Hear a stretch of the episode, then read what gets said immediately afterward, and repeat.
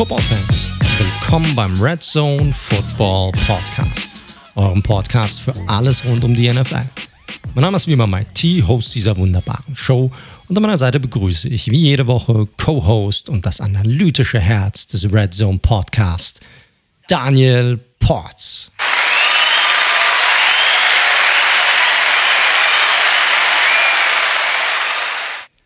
Servus Daniel. Wahnsinn, Wahnsinn. Jedes Mal wieder aufs Neue. Ja, herzlich willkommen. Ja. Hallo. Das ist doch geil, oder? Also ich meine, jede Woche hast du das, du weißt, da kannst du dich auf irgendwas verlassen, auf diesen Support, den ich dir jede Woche sozusagen mitgebe. Das passiert ja exakt so jede, jeden Abend, wenn ich nach Hause komme, kriege ich auch so, ein, so einen Applaus auf jeden Fall von Standing Ovations. Standing von Ovations von ja, der Freundin, ja. so ähnlich. Ja, kann, Sie hört wahrscheinlich nicht rein. Ne? Doch, sie hört tatsächlich äh, sehr oft unser Intro. Und von daher wird sie vielleicht auch das hören. Okay, nice, nice. Gut, wie geht's dir sonst? Hast du eine gute Woche gehabt, lieber Daniel?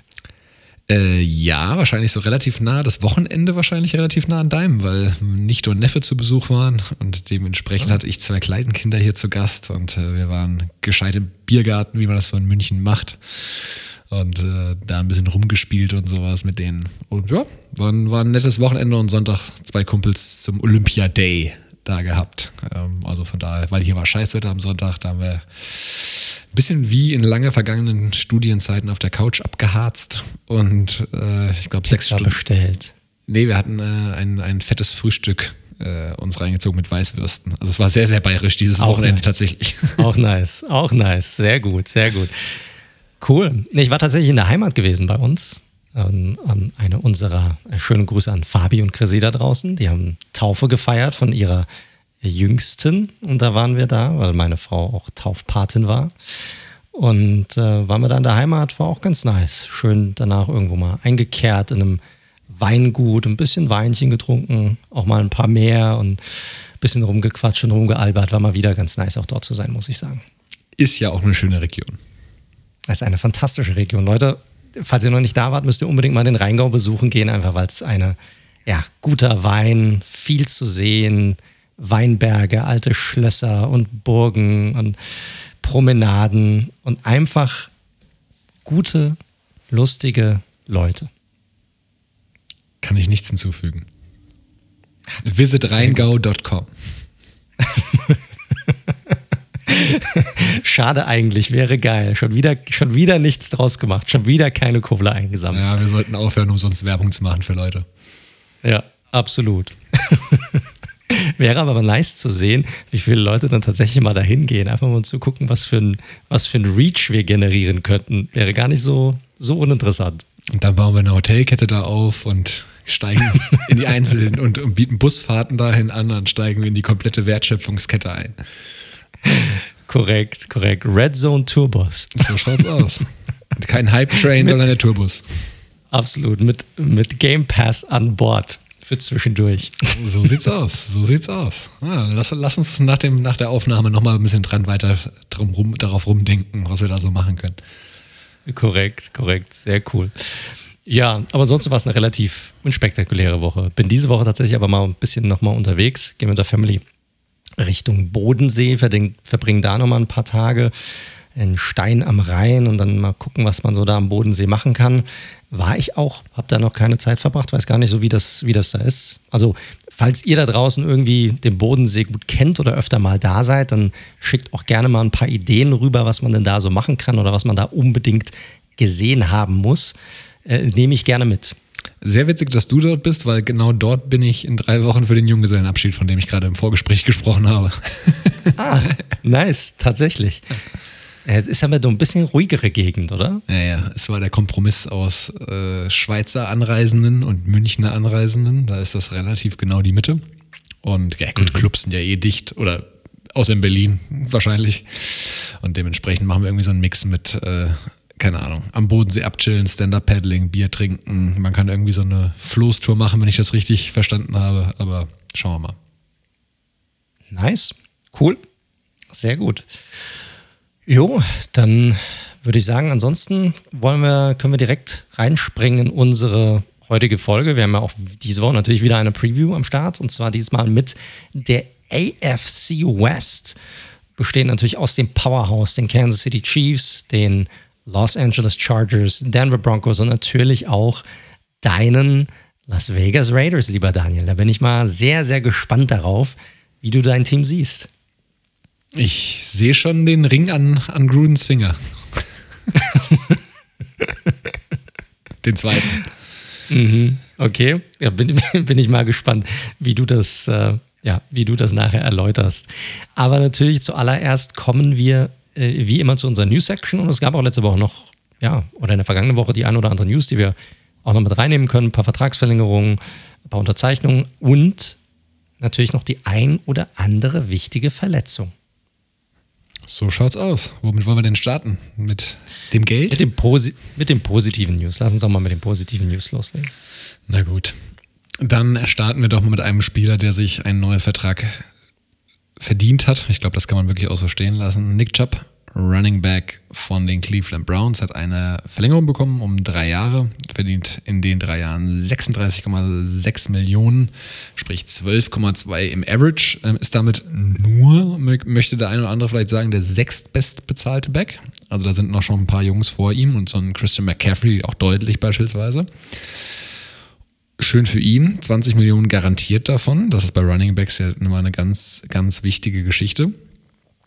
Und ja, ich glaube, wir, wir können ja nochmal drüber reden, gleich wie du den Vertrag siehst. Ich glaube, für Chubb funktioniert es, das eine ist die Browns-Seite, das andere ist auch die Seite von Chubb. Ich glaube, für ihn funktioniert das auch. Er ist 25, nochmal drei Jahre dazu, 28. Danach kann er sicherlich, wenn nichts Gravierendes passiert, auch nochmal einen längerfristigen Vertrag unterschreiben. Also ich glaube, es können alle Seiten relativ happy damit sein. Oder hättest du ihm mehr oder weniger gegeben?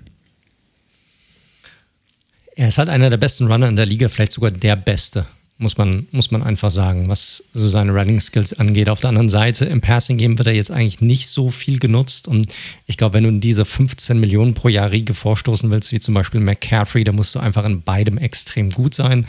Und deshalb ist das für ihn, denke ich, nochmal eine, eine sehr gute Lösung. Er ist ein Team, das definitiv auf ihn setzt, das auch vom, äh, vom Scheme her viel auf das Running, Running setzt. Das heißt, er sofern er sich nicht verletzt, kann eigentlich sicher sein, dass er nochmal gute Stats haben wird, auch die nächsten drei Jahre über, verdient ein gutes Gehalt und kann dann später, ja, äh, dann mit nochmal drei weiteren irgendwie 1300 Yard Seasons immer noch nochmal eincashen und wahrscheinlich nochmal einen sehr ähnlichen Vertrag unterzeichnen oder einen besser dotierten Vertrag, je nachdem, wo sich die Running Backs hinentwickeln, in drei Jahren. Er ist ja immer noch jung genug, finde ich absolut, ja, für, für alle Seiten eine Win-Win-Situation.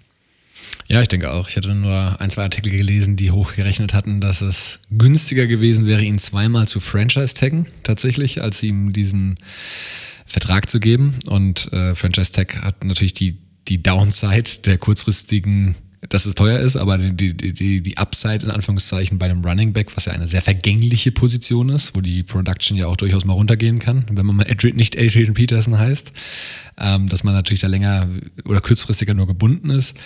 Ja, aber ich glaube, dann hast du auch wieder einen unzufriedenen Running Back auf dem Roster und es war jetzt auch nicht der Riesenunterschied. Deswegen finde ich die Variante jetzt, auch wenn sie vielleicht ein bisschen mehr Kohle gekostet hat, ähm, smarter, als jetzt da zweimal den Franchise-Tag zu setzen. Darfst nicht unterschätzen, wie wichtig es eigentlich ist, einfach mal Ruhe drin zu haben im Karton. Und bei den Browns, ich meine, die sind jetzt nicht ein Franchise, die dafür bekannt sind, dass dort normalerweise viel Ruhe herrscht und willst du dann nochmal ein Fass aufmachen hier, wo du eh schon ja, Leute bei dir auf dem Roster hast, wie ein OBJ oder generell dieses ganze Umfeld bei den Browns mit diesen unendlich vielen Losing Seasons, da macht das, ich glaube, ein bisschen extra zu zahlen macht hier absolut Sinn, dass du einen Spieler hast, der sagt, hey, ich will hier sein, ich will auch 100% geben und alles reinhauen und reinpowern. Ich glaube, das ist schon okay. Jupp, sehe ich ganz genauso. Also, Sehr gut. Guter Oder? Deal für beide Seiten. Ja, ja, genau, genau. Dann äh, haben wir noch ein interessantes Signing und zwar bei den Baltimore Ravens, korrekt? So schaut's aus. Ähm, Justin Houston verstärkt die Front der Ravens. Die hatten ja da ein bisschen Bäumchen wechsel dich auf der Edge Rusher Position. Und Justin Houston, für die, die es nicht wissen, letztes Jahr noch bei den, bei den Colts unterwegs, vorher auch lange bei den Chiefs. Mittlerweile 32 Jahre alt, aber durchaus noch produktiv. Also letztes Jahr 25 Tackles, 8 Tackles for Loss, 8 Sacks, 22 Total äh, Quarterback Pressures, ein Forced Fumble, Fumble Recoveries, zwei an der Zahl. Also das, und er hat 16 Spiele auch wirklich gespielt letztes Jahr bei den Coles. Über die letzten zwei Jahre sogar 19 Sacks. Also der Mann ist zwar schon auf der falschen Seite der 30, aber gerade so in der Rotation kann er dir echt noch einiges geben, glaube ich. Und der Deal ist auch noch durchaus verschmerzbar. Also wir liegen hier bei, ähm, ich hatte es hier jetzt gar nicht stehen, aber ich glaube bei 4 Millionen Dollar ungefähr. Also das, das kann man für, für so jemanden definitiv noch aufbringen. Also immer noch ja, ein guter Edge Rusher, muss man einfach sagen.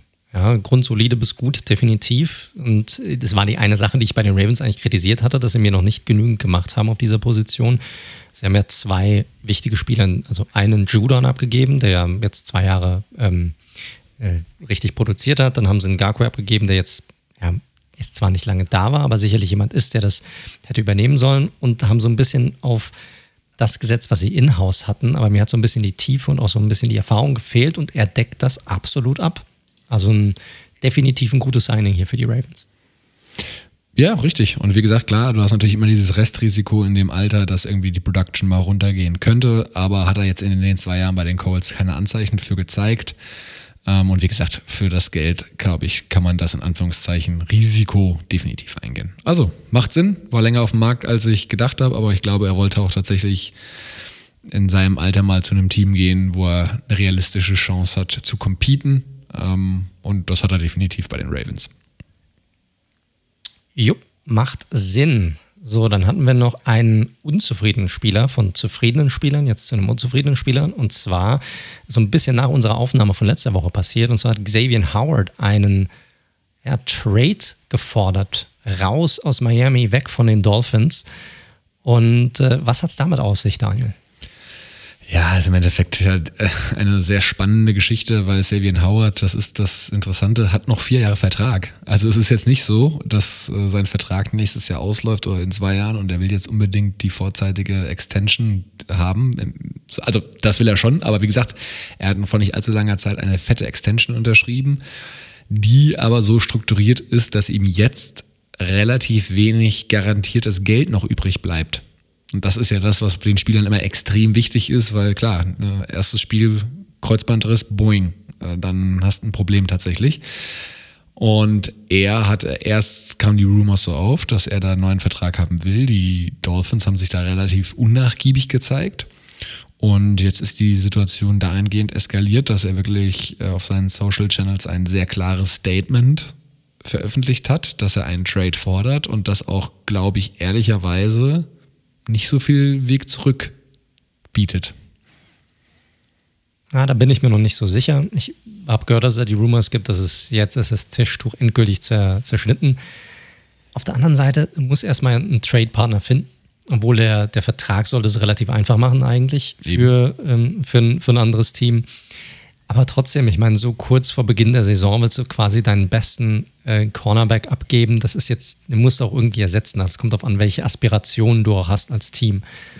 Ich glaube auch nicht, dass es hier jetzt darum geht, irgendwie, also ich glaube nicht, dass diese Situation nicht mehr zu kitten ist.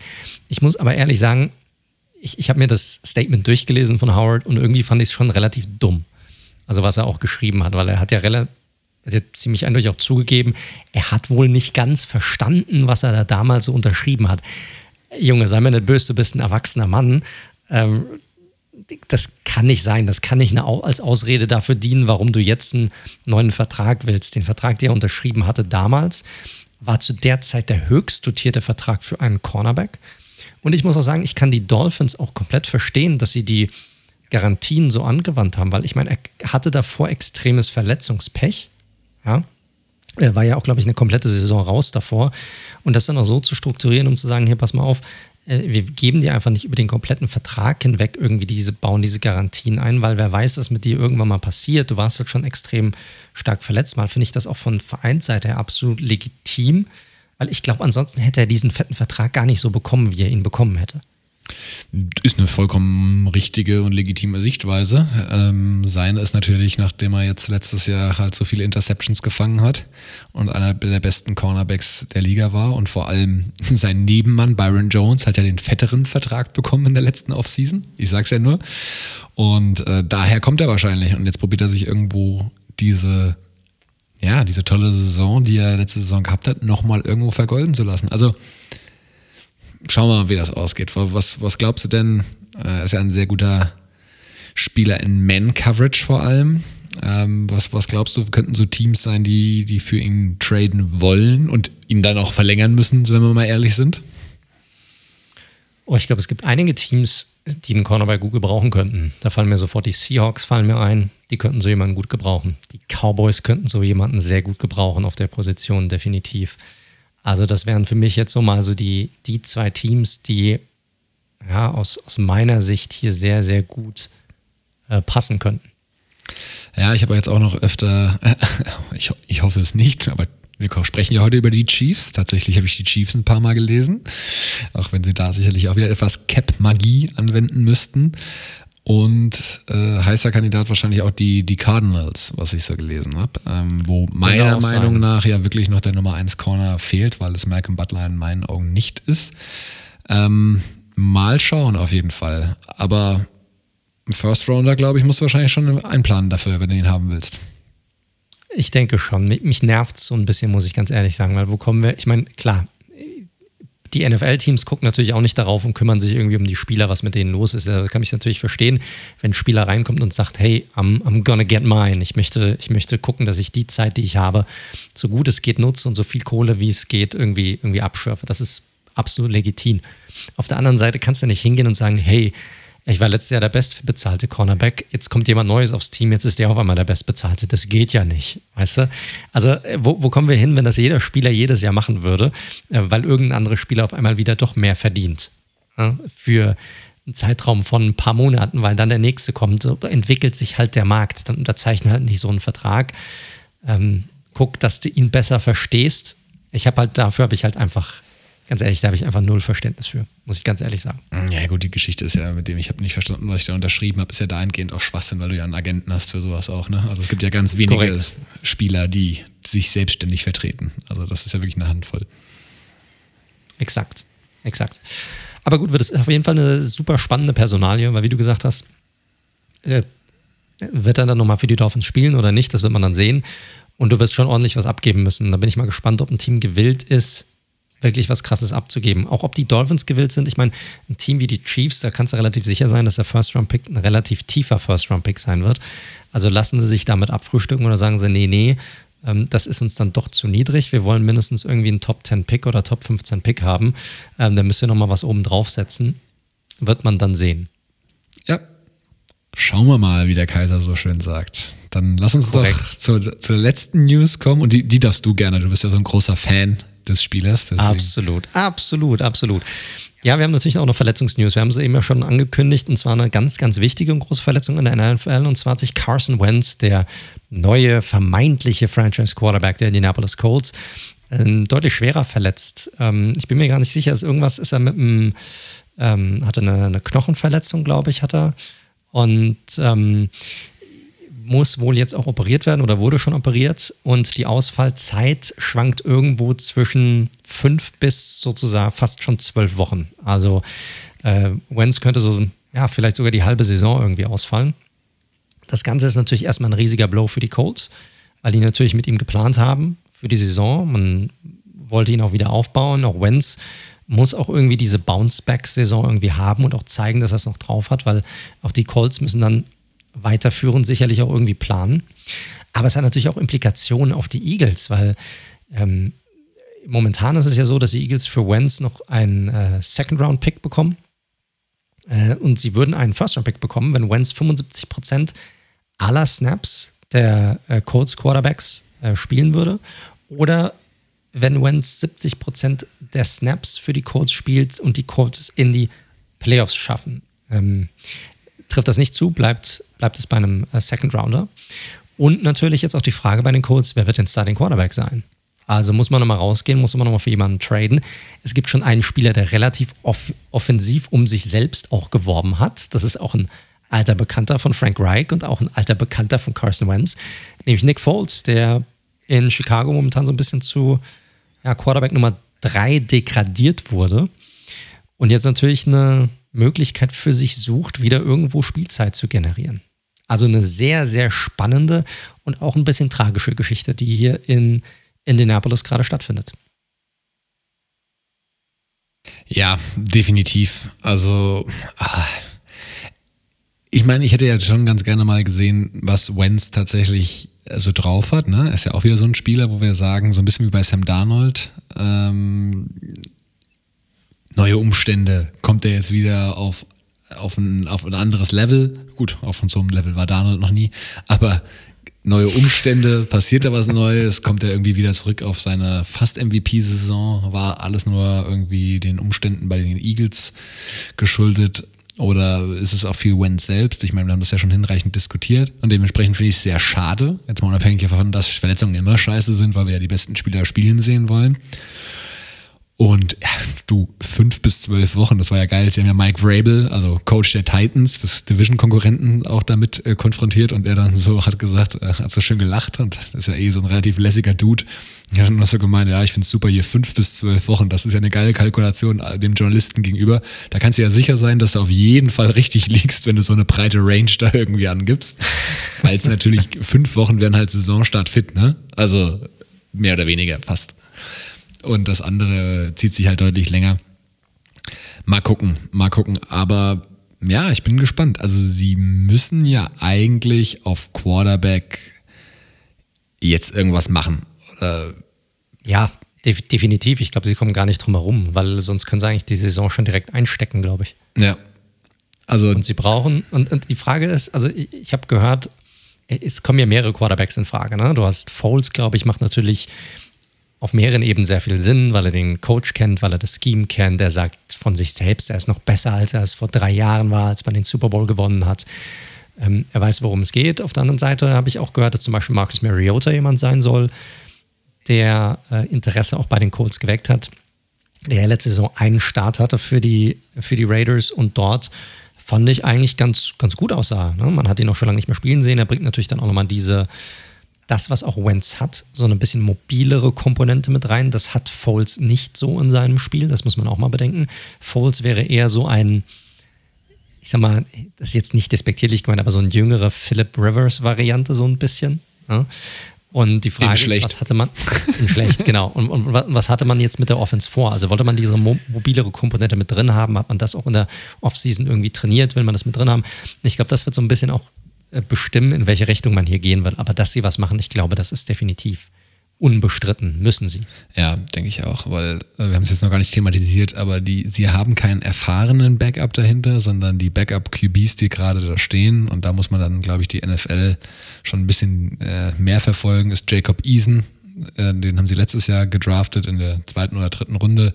Sam Ellinger, den haben sie dieses Jahr geholt, also ein Rookie. Und jetzt haben sie, das war eine Direktreaktion, haben sie noch Brad Huntley geholt, der so, ja, Nummer drei Quarterback seit Jahren in der NFL so ein bisschen zwischen zwei und drei rumtingelt. Also das sind alles drei keine Spieler, die du in der ersten Woche auf dem Feld haben willst.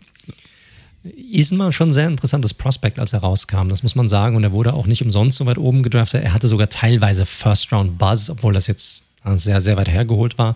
Aber war jetzt kein, also kein uninteressantes Prospect. Frage ist halt, es kann halt, kann halt keiner einschätzen, wie weit der Typ einfach ist und was er jetzt irgendwie auf dem Kasten hat. Er kriegt auf jeden Fall äh, gerade jetzt diese First-Team-Raps.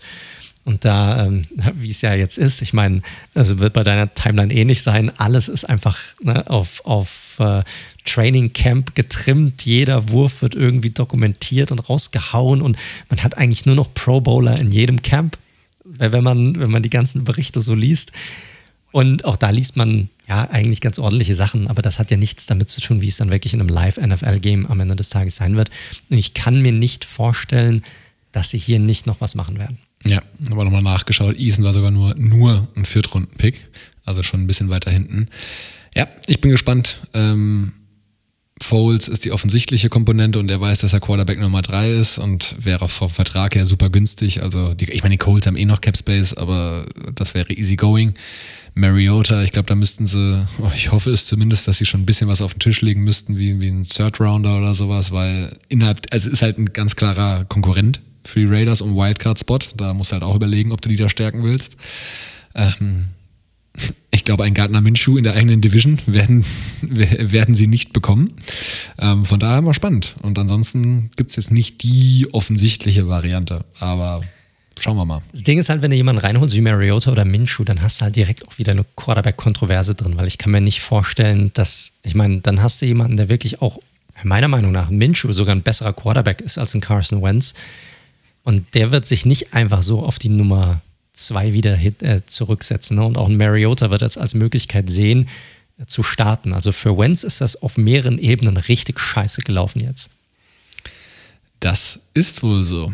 Aber gut, ist ja nicht die einzige schlechte News, ne? Bei den Colts. Nee, nee, und es ist genau, es wird eigentlich noch schlechter, weil Quentin Nelson, äh, ganz frisch heute, exakt die gleiche Verletzung wie, wie Carson Wentz, wird wohl auch ausfallen und auch mindestens fünf Wochen wird jetzt gesagt. Also hier, man hat wohl einen etwas positiveren Outlook bei ihm, dass er wohl vielleicht schon in Woche zwei oder drei zurückkehren könnte. Aber wir reden hier von dem vielleicht besten Offensive Lineman in der Liga. Nicht nur bei den Colts, nicht nur der beste Guard, vielleicht der beste O-Liner in der gesamten Liga. Und äh, der fällt aus. Das ist natürlich nochmal doppelt bitter. Und für die Colts ist das, ich, ich glaube, ja, äh, größere Hiobsbotschaften hätte es jetzt vorm Saisonstart gar nicht geben können. Nee, dein All-Pro O-Liner und dein Starting QB, das ist schon, wenn Darius Leonard jetzt auch noch ausfällt, dann können sie den Laden zumachen eigentlich. Ja, wird auf jeden Fall, also keine guten Nachrichten hier auf jeden Fall für die Indianapolis Colts und für alle Colts-Fans da draußen. Es wird, ja, es wird interessant natürlich zu sehen sein, wie sie, wie sie das ähm, machen. Auf, auf beiden Positionen, die O-Liner werden sie ein bisschen shiften müssen. Bei Quarterback, pff, kein, also keine Ahnung, wie, das, wie sie es machen. Aber wir sollten hier auf jeden Fall die Augen offen halten, weil ich denke, dass definitiv ein Trade passieren wird. Dann machen wir es noch, wir werden es berichten, sobald es passiert. Korrekt, exakt. Ansonsten war es das, glaube ich, mit unseren News für diese Woche, oder? Ja. Von den größeren auf jeden Fall. Und jetzt, wir müssen jetzt nicht jedes Mini-Signing mit aufnehmen. Und auch nicht jeden Pass ja, aus dem Trainingscamp. Ich, ich wollte gerade sagen, wer, wer, sieht gut aus? Welcher undrafted Free Agent Wide Receiver hat diese Woche einen Touchdown äh, gefangen? Ja, so, so sieht es aus. Ich meine, ich, ich liebe, ich liebe die, äh, das Training Camp natürlich, weil äh, genauso wie du es wahrscheinlich bei deinen Raiders machst, mache ich es bei den Giants und gucke mir natürlich jeden einzelnen Bericht eines jeden Trainings an und äh, wie sich die Positionsgruppen, wer da gerade vielleicht irgendwie auf dem Depth Chart nach oben geklettert ist und nicht. Das macht natürlich mega Spaß. Aber da jetzt irgendwas rein zu interpretieren, wo wir noch vier, fünf Wochen haben bis zum Saisonstart, noch kein Preseason-Game gespielt wurde und man auch noch, nicht, noch überhaupt nicht weiß, was es da noch was für Verletzungen gibt, da jetzt irgendwas äh, zu also zu überinterpretieren in diese ganzen Geschichten, äh, wäre Quatsch. Deshalb müssen wir das jetzt nicht weiter vertiefen. Ähm, wenn ihr vertieft mit uns ins Gespräch kommen möchtet, toll. dann könnt ihr das natürlich toll, auch toll, gerne. Toll. Sorry, diese, diese Überleitung musste ich leider crashen. Die war Wahnsinn. ja, Gut. Ähm, aber äh, in, in, eigener Sache, wenn, wenn ihr mit uns Kontakt aufnehmen möchtet, Feedback geben möchtet, einfach mal Hallo sagen möchtet, könnt ihr das natürlich gerne tun. Am besten über unsere Social Media Kanäle. Ihr findet uns sowohl auf Twitter als auch auf Instagram. Auf Instagram unter dem Handle at redzone.live, auf Twitter unter dem Handle at redzone underscore live. Gerne einfach anschreiben. Wir kommen dann gerne auf euch zurück.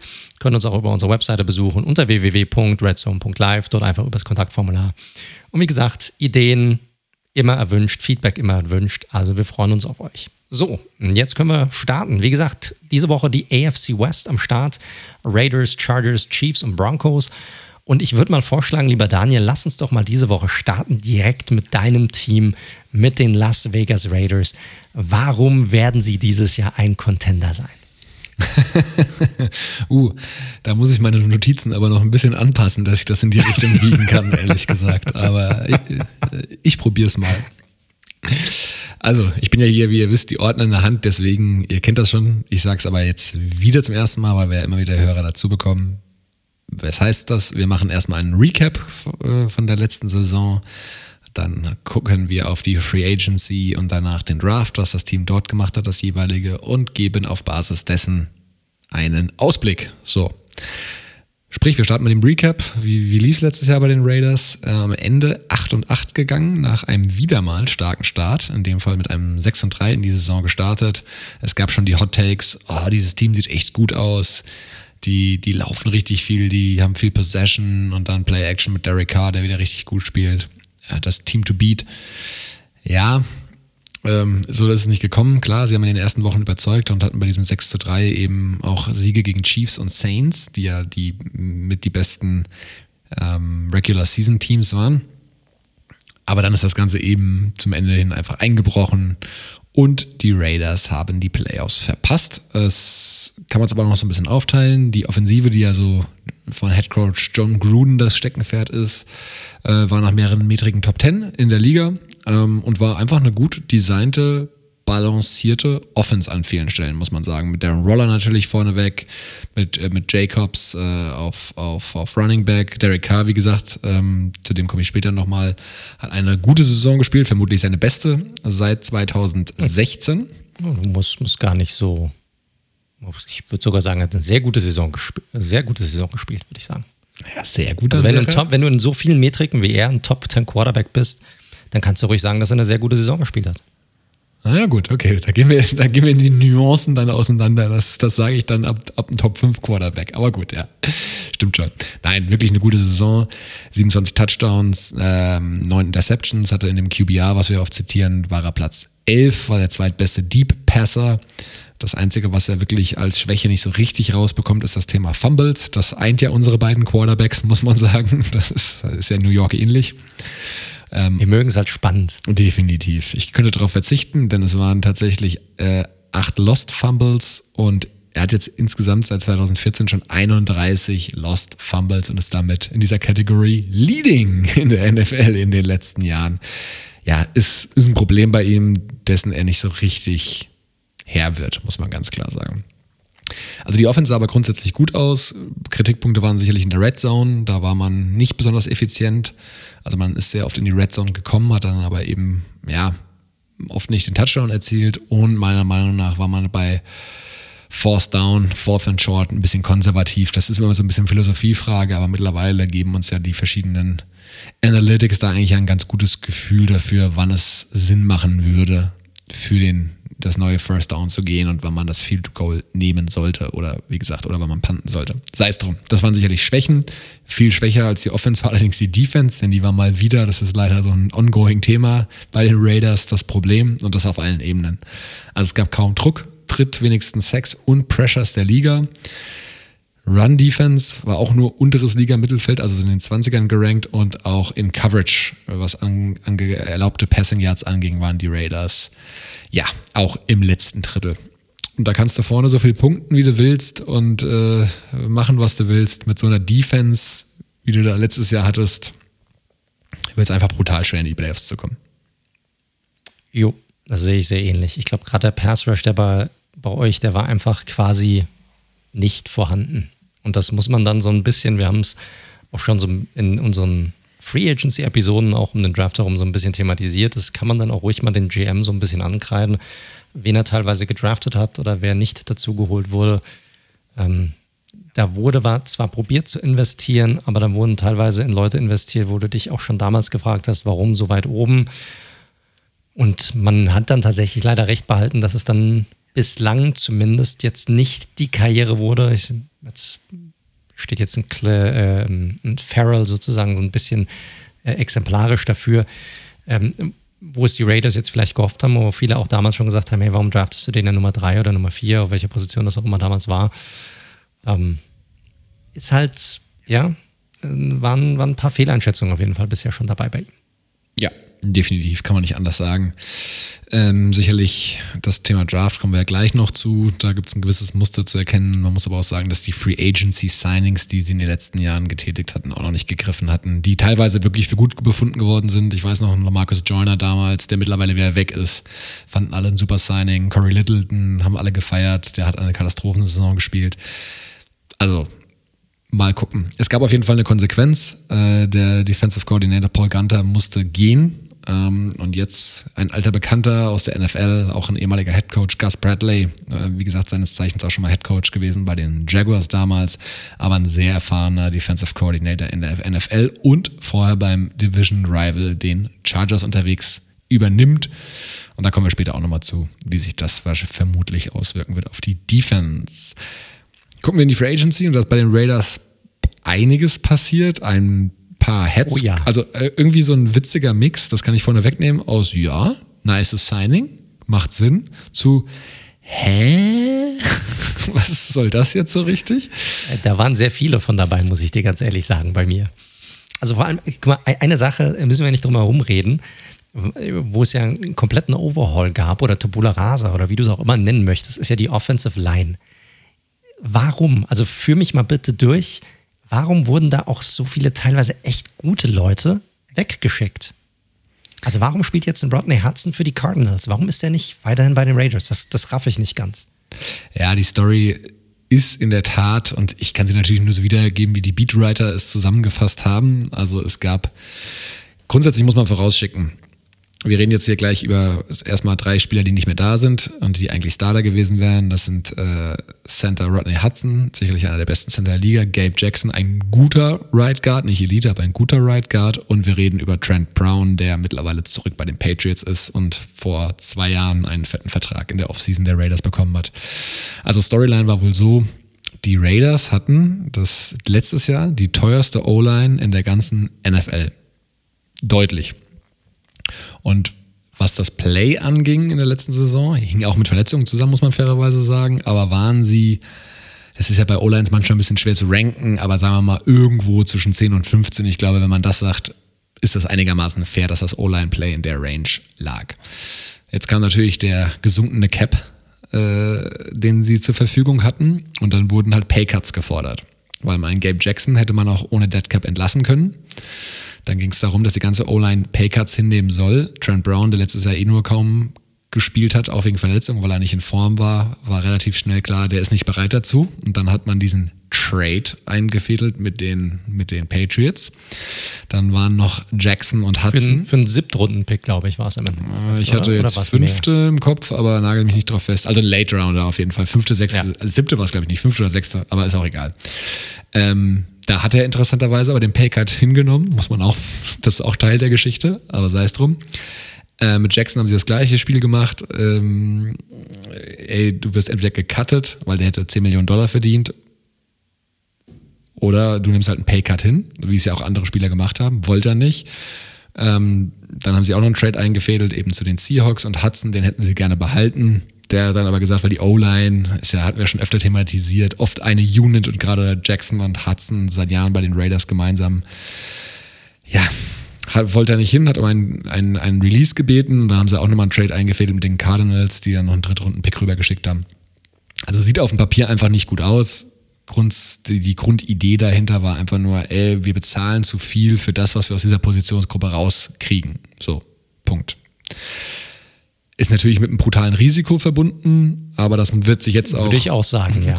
das wird sich jetzt aber tatsächlich auch äh, zeigen dann später, was, ob das jetzt richtig oder falsch war. Wir können es ja mal ein bisschen durchgehen, ich hatte es ja schon angegangen. In der machen wir den Abgängen mal weiter. Also Rodney Hudson Center weg, Gabe Jackson Right Guard weg und Trent Brown getradet zu den Patriots ebenfalls weg.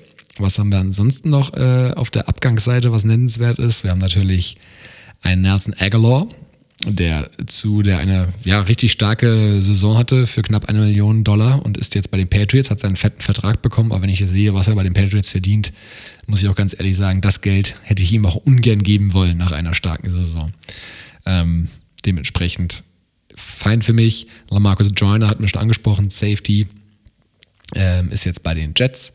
Malik Collins ähm, den ich eigentlich mag, aber der auch wieder eine fürchterliche Saison gespielt hat. Interior D-Liner. Ja, das war für dich so ein bisschen so ein Breakout-Kandidat am Anfang der letzten Saison. Hatte, habe ich noch im Kopf gehabt. Ja, da hast du dir doch einiges von erwartet gehabt. Hatte ich, weil da sind wir nämlich wieder in dem Thema Trainingscamp. Da sah er wohl sehr gut aus und John Gruden hat ihn als ja. den Schlüssel zu, einer, zu unserer starken Defense bezeichnet. Ja. Geil, Training Camp geschnatter, Mann. Ja. Schön drauf reingefallen. So schaut's aus. ähm, Äh, dann, und Vic Beasley, den sie ja kurzzeitig aufgenommen hatten, den haben sie auch wieder gehen lassen, der hat aber eh kaum Snaps gespielt. Und auch noch so ein kleiner Head-Scratcher-Move, ähm, Maurice Hurst, den sie damals im Draft ja sehr als Stil bekommen hatten in der fünften Runde, auch ein Interior D-Liner, der allerdings nie Starter war, sondern immer nur so, ja, der dritte, der in der Rotation war, da aber meistens eigentlich ganz gut aussah, gerade im Pass Rush. Also er hat fairerweise halt 25% der Snaps gespielt letztes Jahr, ne? darf man jetzt auch nicht überbewerten. Aber den zu releasen vorm Trainingscamp und vor den OTAs, das fand ich jetzt schon überraschend. Mal gucken. Die 49ers haben zugeschlagen und wir werden sehen, ähm, was der jetzt noch bringt. Bei ihm gibt es auch dieses Herzthema, weswegen er damals im Draft gefallen ist. Ähm, schwer einzuschätzen natürlich. Aber lass uns mal zurück zu der Line kommen, wenn ich, äh, wenn ich darum bitten dürfte, weil äh, du hast ja vorhin gemeint, hey, die hatten eigentlich, ich sag mal so, Pi mal Daumen, eine Top 10 Offense gehabt, die Raiders letztes Jahr. Und die sahen auch echt teilweise gut aus. Gutes Running Game fand ich ziemlich, ziemlich cool. Karza hatte wirklich eine super Saison, fand ich. Und auch die Wide Receiver, wo jetzt einer weg ist, ähm, Agolor hat ja eigentlich gut performt, Deep Balls mit drin gewesen, also war eine coole Offense. Waller mit der Hammer-Saison. Aber dazu trägt ja gerade auch so eine O-Line bei. Ne? Die gibt ja Zeit, die lässt das zu, die reißt die Löcher für den Running Back und so weiter und so fort. Was, ich meine, jetzt sind eigentlich drei große Säulen sind dort weggegangen. Wie haben sie die denn jetzt ersetzt? Oder haben sie die überhaupt ersetzt? Das, das wird die Zeichen der Zeit sicherlich zeigen. Zu einer, zum, zum Right Tackle kommen wir natürlich gleich im Draft, da würden wir jetzt vorweggreifen, aber das Center soll tatsächlich der Backup Center vorher von äh, Rodney Hudson, Henry James, übernehmen, der in der Tat aber ganz wenige Snaps erst gespielt hat, aber auf denen sie wohl große Stücke halten. Als Insurance haben sie Nick Martin noch geholt von den Texans. Ähm, ich glaube, ein grundsolider Center, ähm, mal gucken. Da brauchst du zumindest Bruder von Zach Martin auch, von den Cowboys. Ähm, ich glaube, da musst du dir keine Sorgen machen, wenn der mal ein paar, ein paar Snaps spielt, ein paar Spiele, das ist schon in Ordnung. Und Guard probieren sie äh, einzeln, zum einen über Denzel Good, der vorher schon auf dem Roster war und letztes Jahr sowohl Tackle als auch Good, äh, als auch Good, als auch Guard gespielt hat, als auch ähm, über John Simpson, Draft-Round-Pick aus der letzten Runde und Richie Incognito, der letztes Jahr verletzt ausgefallen ist, aufzufangen. Also ich kann Was mir ich schon gehört habe, dass er auch, dass er jetzt auch gerade wieder in dieser Starting Rotation eigentlich mit drin ist, Incognito, ne? Genau, richtig, ja. Competen so drei Guards um die beiden Starting Spots. Also brauchen wir nicht drüber reden, allein auf Center, das muss eigentlich erstmal ein Downgrade sein, weil Hudson, äh, der hat letztes Jahr nicht so gut gespielt oder okay gespielt, nur im Vergleich zu seinem All-Pro-Level, das er ja schon hatte, aber ist sicherlich noch ein Top 5 Center in der Liga. Ich glaube, das kann man fairerweise schon so einordnen. Ja, dann gucken wir gerade nochmal, was wir dazugenommen haben, bevor wir dann auf den Draft kommen, nachdem wir ja schon sehr viel über die O-Line gesprochen haben, aber wir werden das ja nachher nochmal zusammenstückeln dann. Also, was haben Sie noch? Pass Rush. wurde, der denn, wurde, wurde der denn angegangen? Weil ich glaube, ganz ehrlich, bei euch ist es relativ, ich finde es sehr relativ simpel. Du hast die O-Line und du hast die D-Line. Also bei der einen ist sehr viel abgegangen, obwohl sie gut war ist dann wenigstens bei der anderen irgendwas dazugekommen, weil die war nämlich echt nicht so gut. Ja, bei der D-Line wurde auch relativ viel Tabula Rasa gemacht, muss man sagen. Also, da, wie gesagt, die Abgänge hatten wir schon angesprochen. Malik Collins, Maurice Hurst weg. Hinzugeholt haben sie Quinton Jefferson, hatte ich ja schon in der letzten Preview angedeutet. Äh, Finde ich einen guten Mann. Ähm, der kann auch Pass Rush kreieren auf jeden Fall. Ein Veteran hat auch unter Bradley auch schon bei den Seahawks gespielt. Also ne, jemand, der weiß, was der DC will. Ähm, sie haben zusätzlich eben noch, und das ist das teuerste Signing, äh, Yannick Ngakwe dazu geholt von den Ravens. Ähm, auch ein Spieler, mit dem Gus Bradley eben schon bei den Jaguars zusammengespielt hat und wo er mit seiner stärkste Saison hatte in der NFL. Also der Klassiker in der NFL, die Coaches, die Coordinator setzen eben auf vertraute Gesichter, auf Spieler, die sie kennen und die ihr System kennen. Und Yannick Ngakwe soll sicherlich mit Max Crosby da so für den Pass Rush auf den Außen sorgen mit den von dir angesprochenen Pharrell eben auf der, in der Rotation. Und Quinton Jefferson ist auch nach meinem Wissens nach klar als Starter auf jeden Fall eingeplant. Also da haben sie schon was gemacht. Und dann machen wir das auch noch gerade mal fertig. Dann haben wir nämlich diese Free Agency. Äh, ah, Solomon Thomas auch noch in der Interior. Den hatte ich vergessen. Auch mal ein Third Overall Pick. Da, da muss ich sagen, das ist ein super intriguing Signing für mich. Also das ist für mich das spannendste Signing eigentlich, das die Raiders hatten, weil, äh, wie du gesagt hast, Thomas war ja ein sehr, sehr hoher Draft-Pick damals bei den Niners und er hat nie so wirklich richtig funktioniert. In den letzten zwei Jahren kam er aber so ein bisschen, hat er deutlich besser performt. Hatte, glaube ich, auch letztes Jahr ein bisschen Verletzungspech auch gehabt. Äh, das ist sehr milde ausgedrückt. Er hat äh, fast gar nicht gespielt letzte Saison. Korrekt. Aber das Jahr davor kam er so ein bisschen, war so, ich sag mal, Breakout-Jahr ist vielleicht ein bisschen zu hochgegriffen, aber hat ein deutlich besseres Jahr gehabt, war endlich mal komfortabel auch in dieser Defense. Und ist für mich ein Spieler, der könnte echt nochmal, gerade um eine gewisse Rotation auch zu erzeugen, sowohl außen als auch innen, weil er beides spielen kann. Er ist ja so ein Tweener, ne? so ein Defensive End in einer 3-4 und eher so ein, aber auch ein Defensive End in einer 4-3, so ein bisschen. Und äh, finde ich ein sehr, sehr, sehr, sehr spannendes Signing. Bin ich sehr gespannt drauf, was der noch im, im, auf dem Kasten hat. Mm, richtig, ist halt so ein klassischer One-Year-Prove-It-Deal. Ähm, bin ich auch mal gespannt. Sie sehen ihn wohl eher außen als innen, weil er, wie du schon angesprochen hast, natürlich nicht so die richtige Masse hat äh, für innen. Genau. Ähm, mal gucken. Also, mein Gott, da sind einige Jungs, die irgendwie competen dieses Jahr. Ähm, und das kann ja erstmal nicht, nicht verkehrt sein. Sie haben ja auch noch ne, Darius Fillion äh, geholt, der auch schon mal äh, unter Bradley bei den Chargers gespielt hat. Der hat auch schon gute Saisons. Also, da ist schon ein bisschen was passiert. Sie haben einfach ganz viele Leute. Sie haben gemerkt, ey, wir müssen die Line adressieren also die Defensive Line, und da haben sie sehr viele Spieler hinzugeholt, um da einfach eine deutlich mehr Tiefe zu holen. Das ist schon klar erkennbar. Äh, offensiv noch vielleicht äh, ein Signing, was noch hinzugekommen ist, äh, oder zwei. Kenyon Drake auf Running Back. Ähm, spannendes Signing, weil nicht günstig. Also der gute Mann verdient als mutmaßlicher, das ist halt die Frage, ob das die richtige Einstufung ist, Backup Quarter, äh, Backup Running Back von Josh Jacobs 5,5 Millionen in den nächsten beiden Jahren. Das ist viel Geld. Das ist Elite Backup Quarterback Money. Da ist er bisschen auf dem Kareem Hunt, sage ich mal, auf einem Level. Ähm, wie das zu deuten ist, kann man, glaube ich, auch, werde ich auch gleich nochmal im Ausblick ein bisschen drauf schauen. Ähm, und John Brown von den Bills haben sie noch hinzugeholt, der sicherlich Speedster. Speedster, exakt. Ähm, ich gehe mal davon aus, dass Henry Rux dann so ein bisschen in die Aguilar, äh, in die Rolle vom letzten Jahr reinkommen soll und Brown dann quasi die Nummer zwei ist. Aber ich mag John Brown. Er hatte letztes Jahr auch ein bisschen Verletzungspech, aber das ist ein grundsolider Receiver eigentlich. Und auch hier für einen fairen Deal, muss man besser sagen. Mhm zum Drake-Signing kommst du dann später noch beim Ausblick. Korrekt, mal, ne? korrekt. Okay, gut, dann, dann frage ich dich da jetzt nicht nochmal nach, können wir ja später nochmal drauf eingehen. Exakt, exakt. Äh, weil wir ja schon lange über die Raiders reden, ich probiere mal den Draft ein bisschen schneller zusammenzufassen. Sie haben äh, wie so oft in der ersten Runde für viele ein bisschen gereached. Äh, mit Alex Leatherwood, ein, ein Tackle aus Alabama muss man sagen, dass die Tackle was machen werden, war ein offenes Geheimnis, muss man sagen, vor dem Draft. Da ging es halt nur darum, welchen sie nehmen würden, dass die Top beiden nicht mehr da sind. Äh, mit Slater und Sewell war klar. Und dann ging es darum, danach gab es auch so ein bisschen unterschiedliche Meinungen, wer dann der nächste Tackle ist, der von Bord gehen sollte. Sie haben sich für Leatherwood entschieden.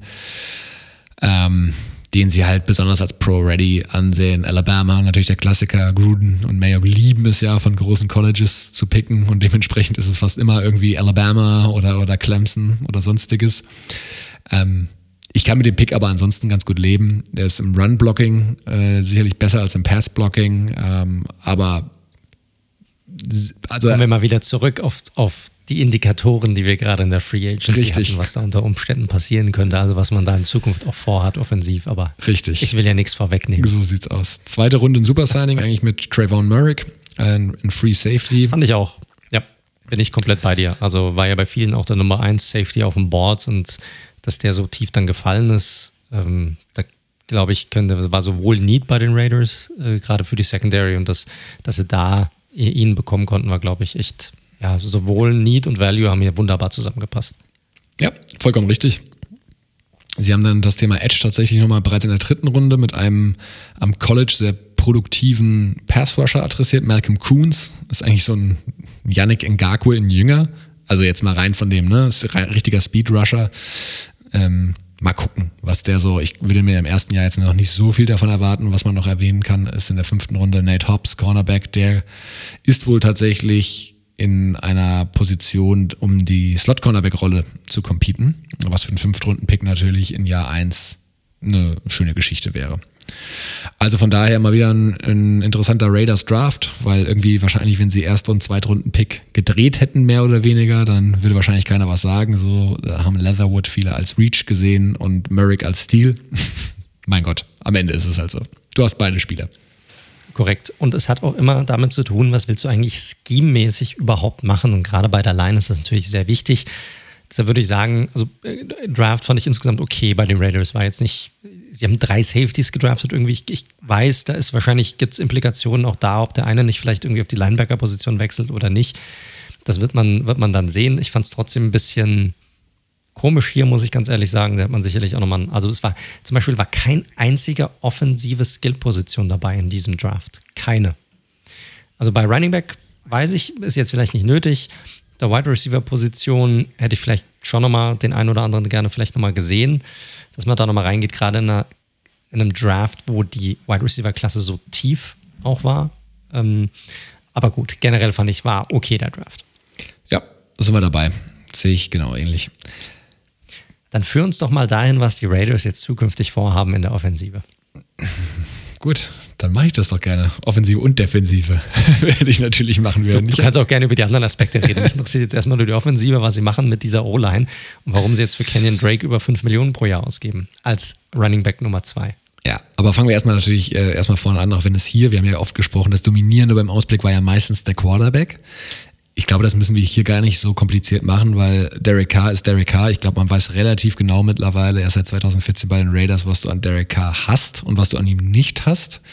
Er ist halt dieser Borderline Top 10 Quarterback, der gut ist und man könnte sagen, so gut, dass man ihn sich nicht einfach von, nicht, sich nicht einfach von ihm trennt. Er dann natürlich aber auch nicht Elite ist, dass er wie ein Rogers, ein Wilson, Mahomes äh, dir x Siege mehr pro Saison generiert. Das ist halt so ein bisschen das Thema mit ihm. Ich glaube, die Einordnung ist fair. Dann muss halt logischerweise jeder selbst für sich entscheiden, was er damit macht und wie lange er in so einer Position festhält. Aber dieses Derek Carr-Bashing teilweise, nur weil er eben wenig läuft oder vielleicht mal oft fummelt, ist teilweise ein bisschen, auch in der Raiders-Fan-Community vor allem, muss man sagen, teilweise ein bisschen affig. Viel zu, ja, ich finde es viel zu tough. Es ist doch wie bei allem. Ne? Also das, der, das Gras des Nachbarn ist immer irgendwie grüner. Ne? Und du guckst darüber und du denkst, hey, ja, warum haben wir nicht irgendwie diesen shiny Quarterback, der bisher vielleicht aber auch noch nichts gewonnen hat, aber man wünscht sich halt irgendwie äh, was anderes, ohne mal ein bisschen länger drüber nachzudenken, dass vielleicht auch Quarterbacks, die ich drafte, unter Umständen nie auf das Level kommen werden, auf dem sich Derek Carr jetzt befindet, weil er ist jetzt erst kein Fallobst, sondern er ist ein insgesamt wirklich ein guter Quarterback. Und überhaupt mal so einen zu haben, es befinden sich jedes Jahr Teams in der Quarterback-Hölle. Und ich glaube, die Raiders können eigentlich, können sich ein Team nennen, das sich definitiv nicht äh, dort befindet. Ja, ähm, absolut, sehe ich ganz genauso. Aber von daher, ich glaube, also für K ist eine spannende Saison, weil nach der Saison werden sie definitiv eine Entscheidung treffen, ob er bleibt, weil dann müssen sie den Vertrag verlängern oder eben nicht. Sie können ihn ohne Dead Cap entlassen, deswegen ist es für ihn eine wichtige Saison auf jeden Fall. Aber ich finde es jetzt nicht spannend drauf zu schauen, weil er wird spielen, wie man Derek Carr kennt, nehme ich an. Da glaube ich, muss man mal gucken. Ähm, ja, O-Line größtes Fragezeichen. Das wirkt sich auch ganz gerne ja mal auf K aus, muss man fairerweise sagen, weil gegen den Druck ist er ja statistisch deutlich schlechter. Aber lassen wir mal schauen. Ich werde es ja eigentlich schon mehr oder weniger thematisiert. Hudson, Brown, Jackson sind weg. Brown war fairerweise allerdings 2020 kein wirklicher Faktor. Und jetzt hast du halt eine O-Line, wo ein, es ist kein Rookie, aber ein de facto Rookie Center, wenn man sich die Snaps anschaut, startet, wo ein Rookie Right Tackle startet und ja, möglicherweise ein Second-Year-Spieler auf dem anderen, auf der anderen Guard-Position. Klar, du hast natürlich ein Incognito, mehr Erfahrung geht wahrscheinlich kaum und du hast einen Colton Miller, der jetzt sich stetig gesteigert hat. Das heißt, die linke Seite sollte safe sein, aber die rechte Seite ist schon ein solider Gamble, muss man ganz klar sagen. Du hast gerade eben schon angesprochen, Run-Blocking. Und da kommen wir, bevor wir auf die Wide Receiver gehen, dann nehmen wir Drake hier gleich mal mit rein. Also die Raiders, wenn ich mir so anschaue, was sie gemacht haben in der Offseason, und Gruden ist ja auch klassischer West Coast Coach, ne? also viele kurze Pässe, eine sehr, sagen wir mal, gute Balance aus Running Game und Passing Game auf jeden Fall. Es geht um Spielkontrolle am Ende des Tages und es geht um Ballkontrolle und eben Possession. Und ich glaube tatsächlich, dass Copycat League, wir haben drüber gesprochen. Ich glaube, sie wollen wirklich was und das passt auch zu Derek Carr, das passt auch jetzt zu dem, was sie mit Jacobs und mit Drake haben. Das passt auch zu den O-Line-Verpflichtungen. Ich glaube, sie wollen sowas bauen wie die Cleveland Browns. Also wirklich viel Running Game, viel 12 Personal mit zwei Tight Ends, das werden wir auf jeden Fall sehen. Du hast Waller, was ein absoluter Star Tight End ist und Foster Moreau, der ganz gut aussieht auf der Position auch. Ähm, wie gesagt, du hast diese O-Line, die ihre Qualitäten im, im Run-Blocking vor allem hat und du hast halt mit Drake und Jacobs, ja, können wir jetzt darüber diskutieren, aber wahrscheinlich ein Tom, wenn es um Running Back Duos in der Liga geht, äh, kann man da, glaube ich, schon über Top 5 reden, auf jeden Fall. Ich denke auch, und wir werden diese, ja, diese Art von Offense bei sehr, sehr vielen Teams jetzt sehen, kommende Saison, weil es, wie du gesagt hast, und wir sagen es auch immer wieder, und ich werde auch nicht müde sein, dies auch weiterhin zu sagen, es ist halt einfach eine Copycat League. Ich hatte äh, vor ein paar Wochen habe ich mal reingehört gehabt, einfach weil Joe Judge zu Gast war bei dieser Flying Coach Podcast, ja, glaube ich, ja. heißt das, ne? Mit der, diese Saison ist das ja mit Sean McVay. Und äh, da hat McVay was ganz Interessantes gesagt. Er hat gemeint, ein guter Coach ist nicht nur ein guter Coach, sondern er ist auch ein guter, er muss auch ein guter Dieb sein. Und äh, das, da ist einfach was Wahres dran, weil er halt auch selbst zugegeben hat und sagt, hey, wir werden, klar werden wir unsere Offense verändern und wir verändern unsere Offense jedes Jahr, weil wir gucken, was passiert in der Liga, was funktioniert gut, wo entwickelt sich das Ganze hin. Und da probieren wir natürlich die Dinge, die sich, die gut funktionieren, mit, mit einzubinden. Und Spielkontrolle gehört da einfach dazu, den Ball nicht abzugeben, äh, weniger Turnovers zu kreieren. Und da ist automatisch der Run, auch wenn er vielleicht jetzt nicht als so modern an, angedacht wird, ist in dem Fall natürlich eine Waffe, die dann dafür gerne genutzt wird, weil du kannst äh, Zeit von der Uhr nehmen, du kannst lange Drives kreieren, äh, weniger Möglichkeiten, klar natürlich durch Fumbles, aber generell ist die Möglichkeit höher, durch die Luft den, den Ball abzugeben oder einen Turnover zu kreieren. Und äh, das werden sicherlich auch die Raiders, die jetzt nicht gerade mit einer schwächeren O-Line äh, werden probieren, das so ähnlich aufzuziehen. Bin ich mir auch relativ sicher. Ja, so wird es aussehen und äh, machen wir Wide Receiver noch fertig, auch wenn da nicht wahnsinnig viel passiert ist. Hier kommt es halt logischerweise, also Waller äh, ist halt die Nummer 1 Option in der Offensive, muss man sagen. Ne? Das ist halt nicht so oft. Das gibt es halt bei den Chiefs, muss man sagen, ähm, wenn man das so sieht. Und eben bei den, bei den Raiders ähm, und eben noch im Zweifel bei den 49ers, weil die eben alle so besondere Receiving Titans haben. Und dann ist eben ganz wichtig, dass eben Henry Ruggs, der First-Round-Pick aus dem letzten Jahr, und auch Brian Edwards, Drittrunden-Pick aus dem letzten Jahr, den nächsten Schritt machen. Dahinter haben sie eben noch Veterans mit einem Willie Snead, mit einem Zay Jones und eben John Brown. Also in der auch gut tief besetzt eigentlich tatsächlich, der Wide Receiver Core, muss man sagen. Also das sollte eigentlich funktionieren. Und last but not least, und da bin ich vollkommen dabei, ich, ne, wir können gerne wieder jedes Jahr diskutieren über den 100 Millionen Dollar 10-Jahres-Vertrag von Gruden. Und Gruden ist ein spezieller Typ. Und ja, er ist auch sicherlich kein guter Drafter, aber was Gruden wirklich ist, und da lasse ich auch nichts anderes sagen, weil es ist de facto so, er ist wirklich ein sehr guter offensiver Playcaller, das muss man ganz klar sagen. Ähm, das hat er einfach drauf, das ist sein Steckenpferd und da ist er auch wirklich kreativ in dem, was er macht, kann man sich sehr viele Plays einfach mal anschauen das kann er. das ist so. Bevor wir jetzt hier, äh, wir sind jetzt schon äh, gut dabei bei den, bei den Raiders, aber lass uns noch mal kurz über die Defense sprechen. Du hattest Gus Bradley schon angesprochen, den Defensive Coordinator, der für Paul Gunter übernommen hat. Was wird sich hier ändern, auch schematisch? Und ähm, haben die Raiders hier von dem Spielermaterial, was sie jetzt hinzubekommen haben, haben sie sich da jetzt verbessert, deiner Meinung nach? Und wo wo kommen sie jetzt am Ende des Tages raus? Vor allem, wo stehen sie in dieser doch sehr ja, starken Division, muss man sagen? Viele Fragen. Ich probiere es mal der Reihe nach so ein bisschen abzuhandeln. Also ganz wichtig tatsächlich erstmal, Paul Gunter äh, wurde vorgeworfen, dass er eine sehr komplexe Defense gespielt hat und auch ein Curry Little hat gesagt, ey, wir waren teilweise kopflose Hühner. Also wir wussten gar nicht so genau richtig, äh, ne? Corona-Offseason kommt da sicherlich noch hinzu. Bradleys Scheme äh, Cover 3 vor allem ist deutlich einfacher zu lernen ähm, und basiert eigentlich vor allem auf einem starken Foreman Rush. Wenig Blitzen, ne? also ist einer der Defensive Coordinator, der am wenigsten blitzt. Und ich glaube, wenn man sich das anschaut, und wichtig noch die Rolle des, des Single High Free Safety. wenn man sich das anschaut, was sie da gemacht haben, die Line hatte ich jetzt schon drauf und runter ja besprochen. Da sind viele Spieler, die Potenzial haben, den Pass Rush, den Foreman Rush eben entsprechend sage ich mal, zu beflügeln und da eben, was, was die gegnerische Quarterback-Pressure-Rate geht, ein, äh, Rate angeht, einiges draufzulegen. Das könnte durchaus funktionieren. Ich finde, das Linebacker-Core ist einfach nominell nicht schwach besetzt. Die haben einfach eine schwache Saison gehabt. Das muss halt jetzt Tomato, Tomato.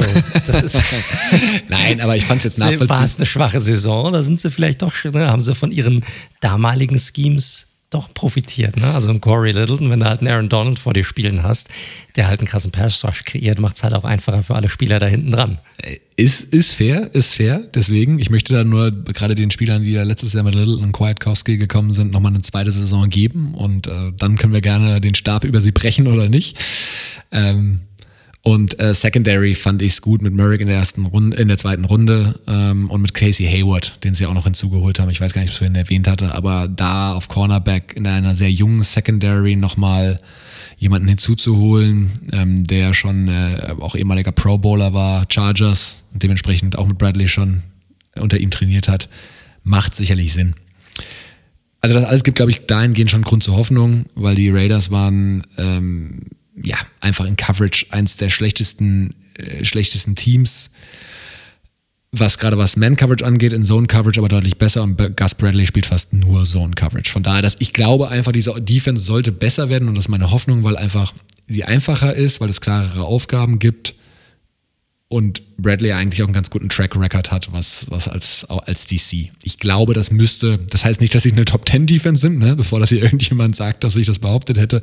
Sie sollten sich aber zumindest mal wieder mehr Richtung Liga Mittelfeld orientieren. Und wenn du dann halt noch eine gute Offense hast, Mal schauen. Die O-Line ist de facto schlechter besetzt, wenn wir das Resümee ziehen, das ist klar. Da kann man auch nichts anderes erzählen. Da müssen halt jetzt junge Spieler nachlegen. Der Pass Rush ist seit Khalil Mack leider immer ein Problem, aber sie haben zumindest Moves gemacht, die für mich Sinn machen, sowohl in der Spitze mit dem Gakwa als auch in der Rotation.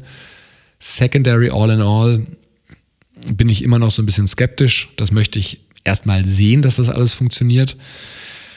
Ja, und wenn du mich nach einer Projection fragst, um deine letzte Frage zu beantworten.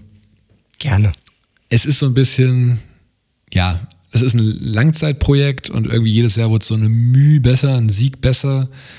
Irgendwie riecht es jetzt meiner Meinung nach auch wieder so nach einer Saison, wo du sagst, okay, jetzt ist die, o die Defense wahrscheinlich besser, die O-Line aber einen Tacken schlechter, der Rest bleibt vielleicht so gleich.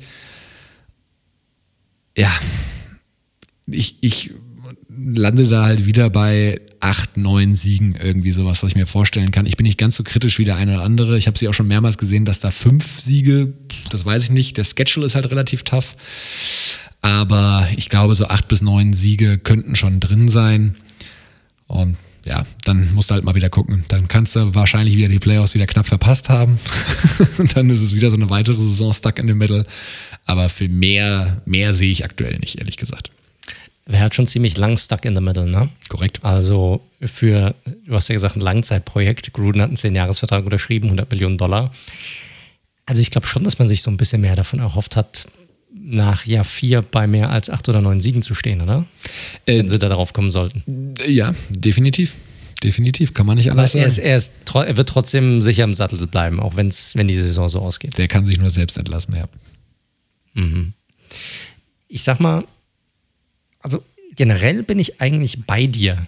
Aber mein Problem ist so ein bisschen, also meine Frage an dich wäre, siehst du sie, wir haben ja über die anderen Teams noch nicht, nicht gesprochen, aber ist für dich ein Team klar schlechter in dieser Division als deine Raiders? Jetzt nimmst du ja wirklich das komplett vorweg, was ich am Ende sagen würde. Nein, aber weißt du, was, was mein Problem ist? Ich glaube, dass ich glaube, es ist eine sehr toughe Division. Du hast den toughen Schedule schon angesprochen. Und wie du es richtig gesagt hast, so ein bisschen, ja, so mega verbessert hat man sich jetzt nicht. Man musste ein paar Sachen umändern. Auf der einen Seite ist man ein bisschen besser geworden, auf der anderen Seite hat man wieder mehr Fragezeichen hinzugewonnen. So wirklich, man ausgeglichen, aber so wirklich besser geworden ist man nicht. Wenn ich jetzt mal eins vorwegnehme, ist bei den anderen Teams da haben sie Spieler, wo man nochmal eine weitere Weiterentwicklung erwartet, neuer Coach, womit man natürlich auch nochmal ein bisschen ja, bessere Performance auch erwartet, einen besseren Kader, der dazu gekommen ist. Und du hast die Chiefs. so. Da, da frage ich mich, ob es reicht für eine Middle of the Pack Season, ob das ausreicht, um überhaupt Middle of the Pack zu landen, oder ob dieses, wir sind halt gleich geblieben, am Ende des Tages beim Record eher einen Rückschritt bedeuten wird, weil die anderen, und das würde ich mal vorwegnehmen, da hat sich einfach mehr getan in eine positive Richtung, positivere Richtung hin. Ich probiere es mal so. Wäre jetzt mein, ähm, mein Gegen, ohne dass ich jetzt sagen würde, ich bin jetzt irgendwie bei vier, fünf Siegen oder sowas, aber es ist halt irgendwie, ich probiere es gerade irgendwie einzuordnen. Ja, äh, ich will es nur nicht vorwegnehmen, weil wir es ja am Ende nochmal machen werden. Ich glaube, dass hinter den Chiefs ist einigermaßen eng ist tatsächlich. Und ich sage, jetzt aktuell haben sie zumindest noch den zweitbesten Quarterback in der Division. Ja, bin ich bei dir. Hast du recht. Gut, dann äh, gucken wir mal, wo wir dann am Ende des Tages landen, am Ende, am Ende der heutigen Episode. Und äh, lass uns mal, außer du hast noch irgendwas zu deinen Raiders, würde ich sagen, gehen wir weiter zum nächsten Team. Und ich würde vorschlagen, wollen wir direkt zum Spitzenanwärter rübergehen oder was meinst du? Sehr gerne, sehr gerne. Da gibt es ja fast nur Positives zu berichten. Da gibt es fast nur Positives zu berichten. Das ist, das ist tatsächlich so. Also, ja, das ist die, ich habe viel nach, drüber nachgedacht, ähm, als ich mir die Chiefs angeguckt habe vor der, äh, vor der heutigen Episode. Und alles, woran ich denken konnte, als ich mir die Chiefs immer angeguckt habe, gerade die Offense, war folgendes. Ist einfach eine Monster-Offense. Sorry. Ich wollte unbedingt mal einen Godzilla Raw mit hier reinbringen, weil die haben einfach, ja, mich erinnert das Ganze immer an dieses dreiköpfige Monster, King Ghidorah. Kennst du das? Magst du, magst du Monsterfilme, äh, Daniel? Äh, ist, magst du Monster, Monster AG? Monsterfilme weiß ich jetzt nicht so richtig, aber. Ähm hast, du dir nicht, hast du dir diese alten Godzilla-Schinken reingehauen, damals auch bei Kabel 1 irgendwie als Du meinst, kind, da, wo sie, da, wo sie so eine Puppe mit den Händen bewegt haben und dann in Großaufnahme, dass es so aussah, als ob es lebt? Korrekt. Ja, super Film. Korrekt. Ja, abs, abs, ich habe die geliebt als Kind und ich mag die auch heute noch. Also ich, ich schaue mir auch anspruchsvolle Sachen an, aber von mir aus könnten sie auch ungefähr 15 äh, Godzilla-Filme machen oder King Kong-Filme. Bin ich immer dabei. Gehirn abschalten, angucken, äh, Storylöcher nicht beachten und, und reingehen. Und einer meiner Lieblingsmonster war immer dieses dreiköpfige Monster King Ghidorah. Ähm, daran erinnert mich die Chiefs Offense immer so ein bisschen, ne? weil du hast Mahomes, du hast Tyreek Hill, du hast Travis Kelsey und die machen eigentlich alles platt und sowas letzte Saison auch, weil diese Offense war praktisch quasi unstoppable. 14 und 2 während der Regular Season und äh, konnte am Ende des Tages nur von einer verdammt guten Bucks Defense gestoppt werden. Run it, diese Run-It-Back-Saison war es dann am Ende des Tages dann nicht für die Chiefs. Aber 29,6 Punkte pro Spiel, die meisten Offensive Yards und die meisten First Downs während der Saison. Fast 80 Plays from Scrimmage, über 20 Yards. Also das ist auch schon, schon der Hammer. 6,3 Yards pro Spiel. Damit war man auch auf Platz 2. Also ist eine Wahnsinns-Offense, die die Chiefs hier ähm, an den Tag gebracht haben, an den Tag gelegt haben während der Saison. Mahomes mal wieder mit einer sehr, sehr guten Saison, über 4700 Yards geworfen, 38 Touchdowns, nur 6 Interceptions. Ähm, dazu die meisten Yards pro Spiel mit 316 Yards pro Spiel. Wieder krasse Saison. Kelsey vielleicht eine der besten Saisons, die ein Titan je hatte. 105 Receptions, über 1400 Yards Receiving und 11 Touchdowns. Und äh, ja, also diese äh, mit Andy Reid als Playcaller, diese Offense war, war quasi nicht, nicht zu stoppen. Darüber hinaus sahen die Rookies auch noch sehr, sehr gut aus. Letzte Saison hatte Clyde Edwards Hilaire gedraftet am Ende der ersten Runde letztes Jahr.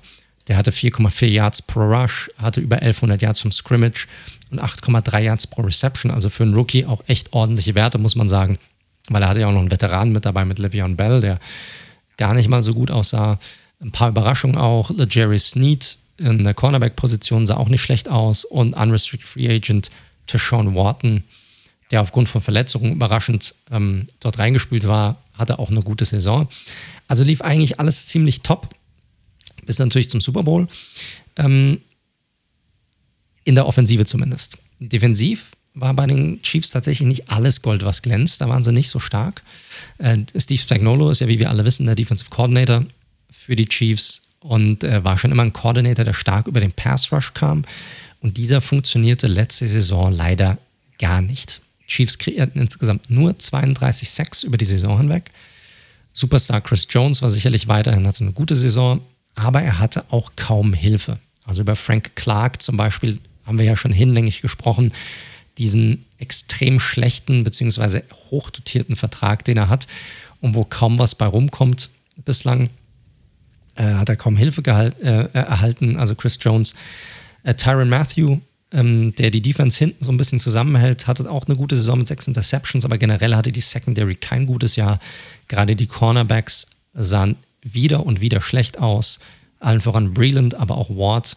Äh, Ward äh, ließ ein Passer-Rating von über 103 zu letzte Saison. Also das sind auch, ist auch kein guter Wert.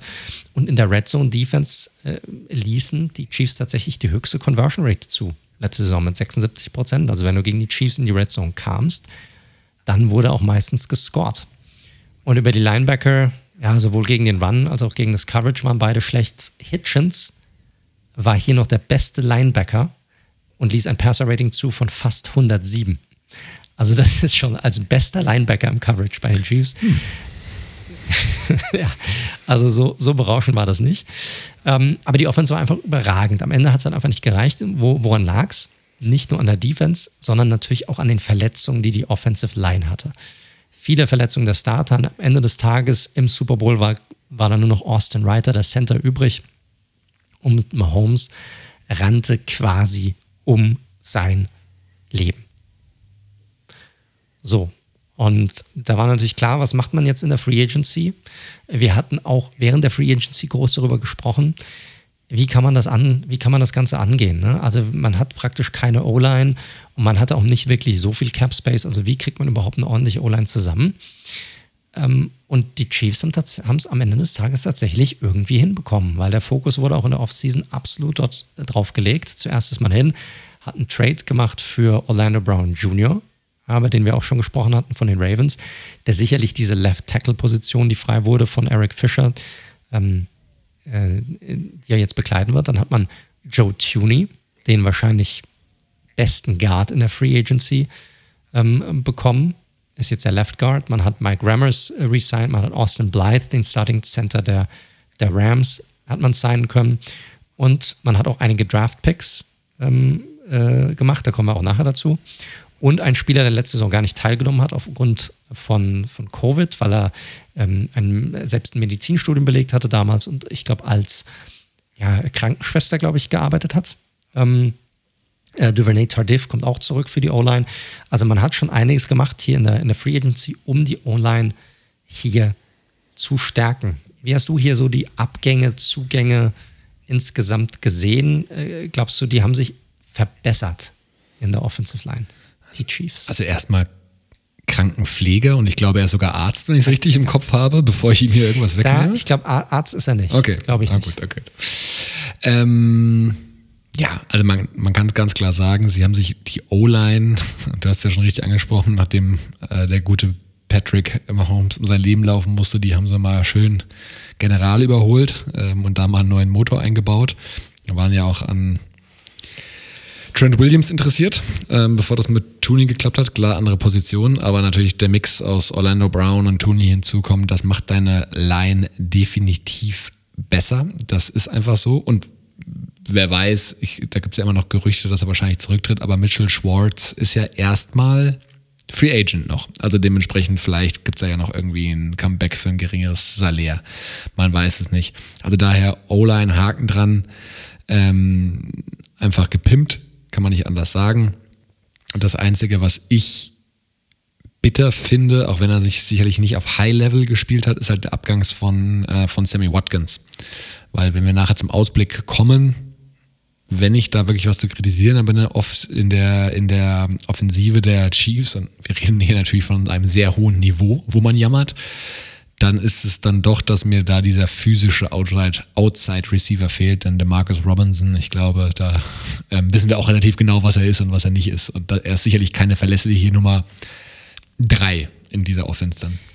Äh, da, da, nimmst du jetzt schon einiges vorweg, lieber Daniel, aber da hast du sicherlich absolut recht. Sammy Watkins sicherlich einer der Abgänge mit, mit einem großen Namen. Ne? Eric Fischer hatten wir schon genannt. Der hatte natürlich eine sehr schwere Verletzung letztes Jahr ist jetzt ähm, bei den Colts, glaube ich, auch untergekommen. Aber auch da muss man natürlich sehen, na, wie kommt er da von seiner Verletzung zurück? Ist er überhaupt bei 100 Prozent? Das muss man dann erstmal schauen.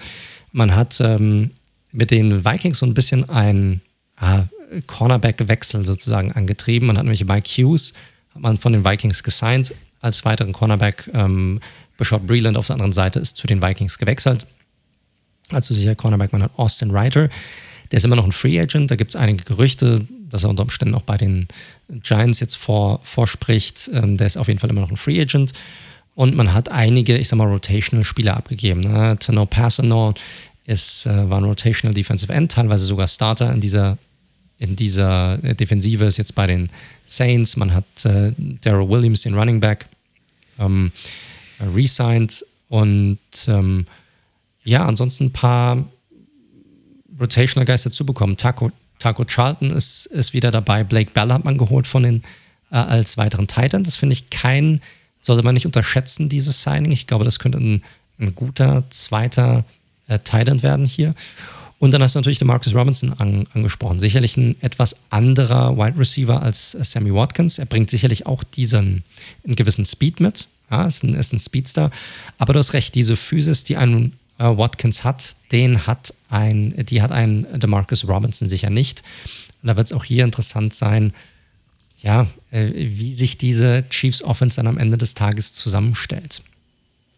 Ansonsten äh, gehen wir mal weiter zum Draft oder hast du noch irgendwas zu der Free Agency hier, was du noch hinzufügen möchtest? Nö. Ähm, Derek McKinnon finde ich noch ganz spannend, ähm, dass sie den hinzugeholt haben. Ähm, war ja mal ein sehr prominenter Running Back. Und, Korrekt. Äh, ich bin mal gespannt, wir gehen ja nachher zum Ausblick, aber auch da habe ich so die leichte Vermutung, dass sie zumindest im, im Running Game ein bisschen was anpassen werden. Aber lass uns mal mit dem Draft weitermachen. Korrekt. Vielleicht noch zu erwähnen, Alex Okafor hat man auch resigned. Also es gab einige Resignings. Ähm, aber die genannte O-Line ist weg. Auch ein ähm, Kalichio Semele, der letzte Saison eigentlich echt gut gespielt hat, hat man, ähm, der sich dann auch äh, verletzt hat am Ende der Saison, äh, hat man jetzt auch erstmal entschieden, nicht zu resignen. Auch er ist immer noch ein Free Agent. Ähm, wir hatten die Linebacker so ein bisschen auch schon angesprochen vorhin. Dieser ganze Linebacker-Core war einfach nicht gut bei den Chiefs. Und dann ist man in der zweiten Runde hin und hat Nick Bolton, das war der erste Pick, den man hatte, an Nummer 58 gedraftet. Ich weiß nicht, wie du es gesehen hast, war jetzt nicht mein Favorite Pick, muss ich sagen, weil er eher doch ein klarer Run-Stopper ist, meiner Meinung nach. Und ein Spieler wie Bolton, wir hatten es auch letzte Woche mit anderen Spielern gehabt, die gibt es meiner Meinung nach so ein bisschen wie Sand am Meer. Also für mich war das jetzt die falsche Herangehensweise hier.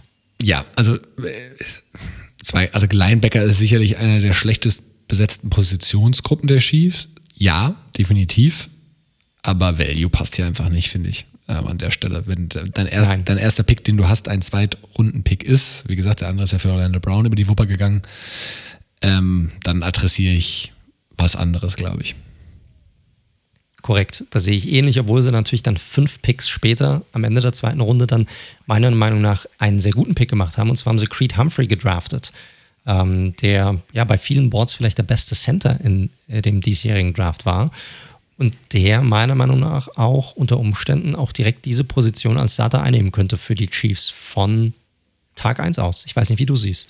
Ja, ähm, competed er sicherlich mit Austin Blythe. Das ist ja so für Deutsche ein sehr schön aus, auszusprechender Name. Ähm, aber war an der Position absoluter Stil. Den hatten ja die, die Packers vorher auch liegen lassen. Das war ja das, was wir bei den Packers kritisiert hatten. Und das war dann zur Freude der Chiefs. Also ja, glaube ich auch. Ich bin mir nicht sicher. Blythe ist halt die sichere Variante, aber Humphrey hat da auf jeden Fall eine sehr gute Chance.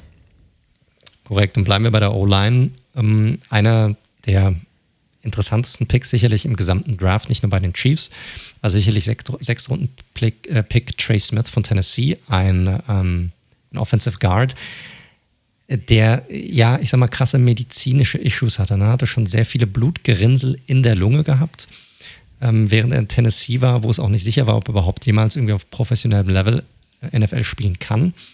War damals aber ein Five-Star-Recruit, hat X, ist ein super physischer Spieler, eigentlich ein richtig guter Guard, ein sehr gutes Prospect und vielleicht auch in anderen Drafts ein, sogar vom, vom Talent her First- oder Second-Round-Material, den sie sich jetzt hier in der, in der sechsten Runde gepackt haben. Und bei vielen Boards oder vielen Depth-Charts sehe ich ihn sogar als Starter drin momentan auf der Guard-Position. Also das wird auch interessant zu sehen sein, was sie hier aus diesem Spieler rausbekommen. Äh, könnte eine, könnte auf jeden Fall ein enormer Stil werden, äh, wenn er seine, ich sag mal, medizinischen Probleme in den Griff bekommen kann. Ja, exakt. Also das war natürlich so die, Ja, die, die Risikovariante, die sie dort genommen haben, aber wie gesagt, an der Stelle kann man das nehmen. Ob er jetzt startet, weiß ich nicht. Ich könnte mir schon vorstellen, dass es da Duvernay Tadif noch die Nase vorn hat. Und Kyle Long haben sie ja auch noch auf dem Roster. Also schauen wir mal, aber ja, könnte, könnte, könnte, wie es halt so oft ist mit Spielern mit Medical Issues, äh, ist halt äh, High Risk, High Reward. Korrekt, Kyle Long habe ich schon fast unterschlagen, ja, dass er ja zurückkam und jetzt wieder spielt. Ähm, das könnte auch nochmal ein sehr, sehr großer Booster werden für diese Offensive Line, definitiv. Aber generell hatten die Chiefs eigentlich, fand ich, einen, ja, wenn man mal vom ersten Pick wirklich absieht, wo ich sagte, hat das Value einfach nicht gepasst, eigentlich insgesamt einen ordentlichen Draft gehabt hier.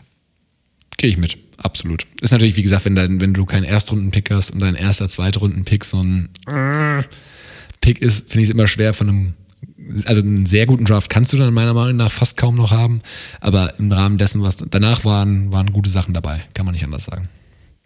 Korrekt, korrekt. Ich, ich glaube, es ist allen bewusst, dass die Chiefs sicherlich weiterhin der Favorit sind in dieser Division. Ich glaube, wenn du Patrick Mahomes als Quarterback hast, wenn du Waffen hast wie ein Tyreek Hill oder ein Travis Kelsey und dein Head Coach Andy Reid heißt, da müssen wir hier nicht lange drum herum reden. Das ist halt einfach so und daran wird sich jetzt auch nichts ändern. Generell kann man bei der Offense, wenn wir jetzt mal auf den Ausblick gehen, dann deshalb auch eigentlich einen Haken dran machen. Die werden auch weiterhin gut performen. Es gibt hier schon einige interessante Variablen, finde ich. Wir hatten es genannt. Es fehlt ein klarer Ex-Receiver.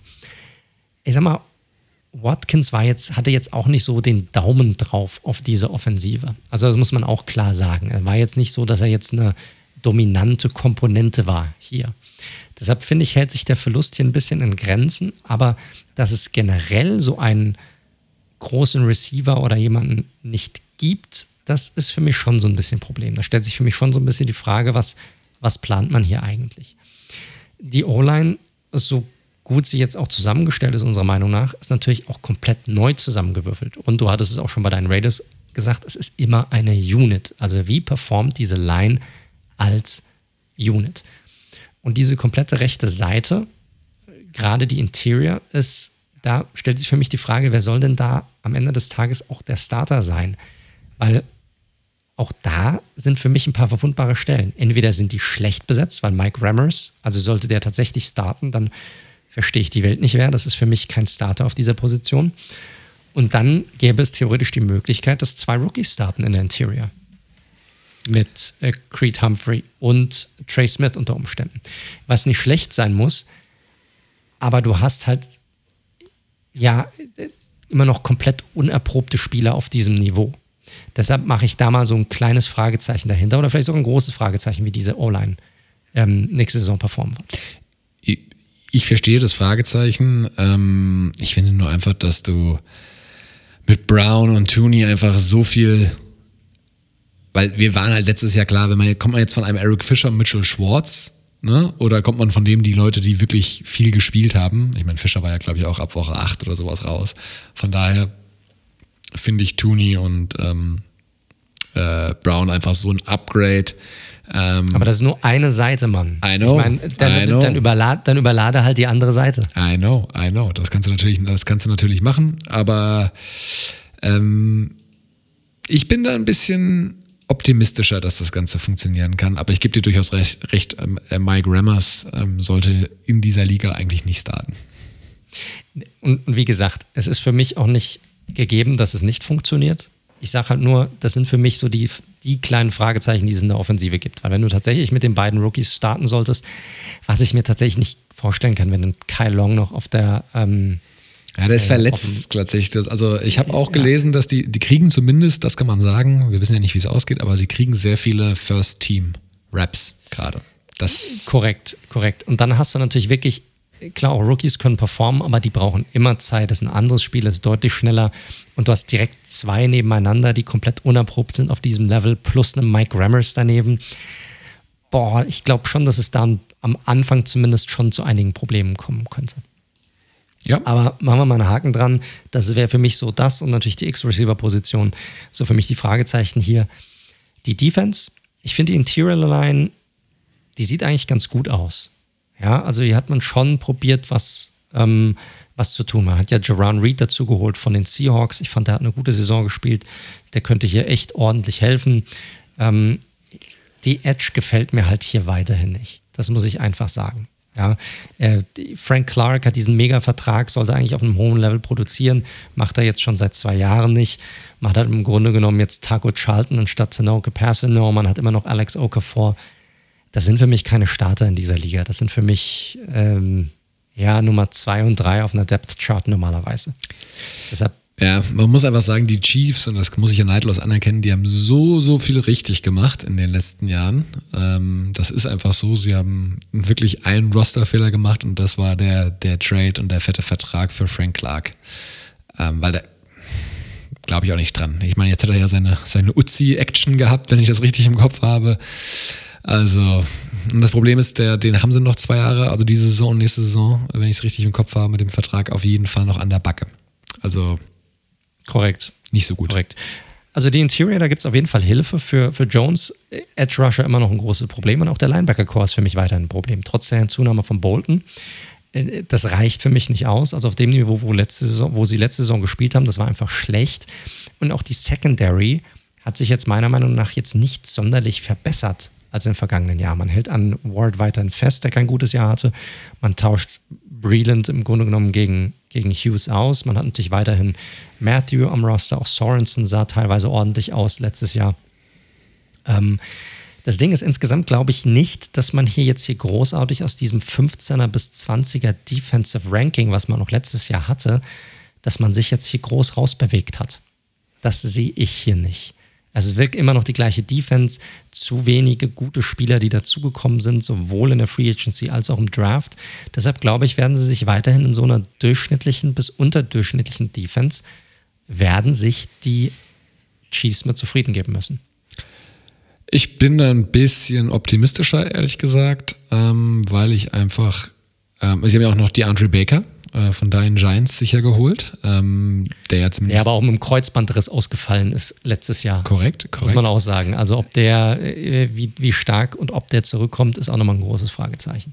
Ja, äh, Snead war sicherlich einer der Stils des letzten Drafts. Sie haben sie ja, glaube ich, in der fünften Runde geholt, Cornerback. Der sah äh, gut aus letztes Jahr. Ähm, und du hast ja so ein bisschen so angesprochen, ist ja ganz witzig, ist ja auch so eine Defense ähnlich auch wie bei den Rams. Ne? Du hast halt so zwei absolute Starspieler, einen vorne, einen hinten mit eben Jones und Matthew, äh, um jetzt mal die Analogie zu Ramsey und Donald, wenn das sicherlich auch noch auf einem anderen Level ist. Und halt so viel drumherum. so würde ich es jetzt mal ein bisschen formulieren.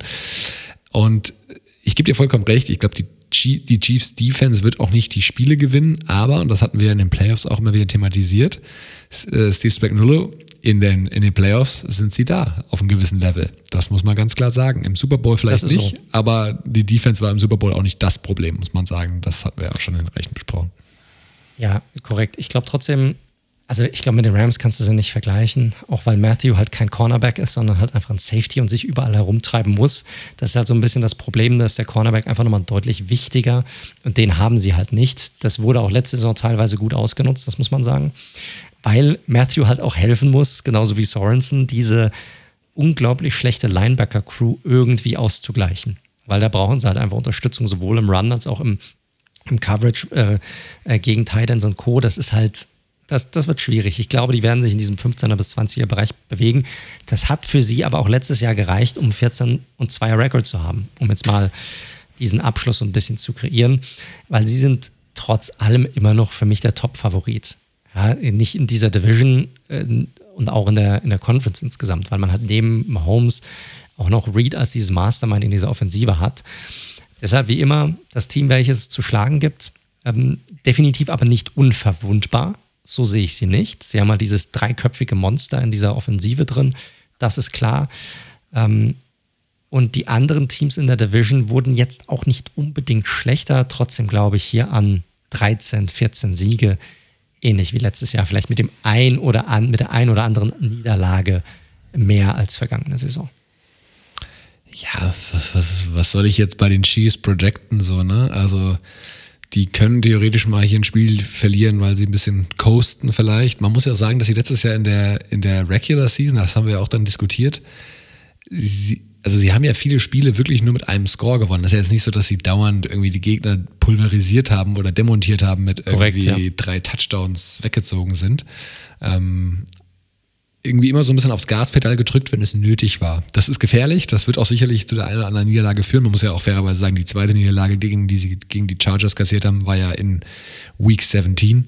Also als ja. es äh, um nichts mehr ging und auch keine Starter gespielt oder wenig Starter gespielt haben. Ähnlich wie bei einem anderen Team in einer anderen Division, gegen das sie im Super Bowl gespielt haben, über das wir auch noch reden werden lass sie 13 gewinnen, lass sie 14 gewinnen, lass sie 15 gewinnen, irgendwo in der Range, je nachdem, wie sie sich jedes Spiel motivieren können und wie sie Vollgas geben. Klarer Sieger dieser Division und wie gesagt, ich finde es am Ende relativ mühselig zu, zu spekulieren, ob es 13 oder 15 Siege werden, aber in der Range werden sie wahrscheinlich landen. Korrekt, korrekt. Genau, absolut, absolut. Deshalb Chiefs wieder ein ja, klarer Favorit auf diese Division und davon gibt es von mir nochmal einen ganz heftigen Raw.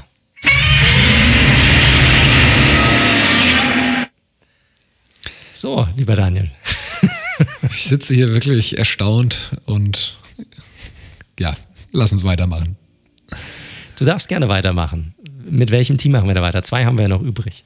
Ich mache weiter mit den LA Chargers. Ähm, weil ich es tatsächlich auch ein ganz spannendes Team finde. Also auch hier der kurze Recap, ähm, wie die letzte Saison ausging. Am Ende 7 und 9, eigentlich noch ein relativ versöhnliches Ende für den scheidenden Head Coach Anthony Lynn. Das war nämlich schon relativ klar.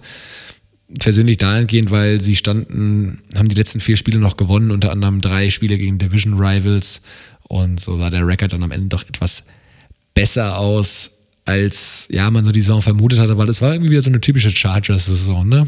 Also ähnlich wie auch bei den Falcons, so viele Dinge einfach nicht geclosed oder sich durch Special Team, grausames Special Team Play oder durch seltsame Game Management Entscheidungen, äh, In-Game Entscheidungen von Anthony Lynn, dass sie verloren haben.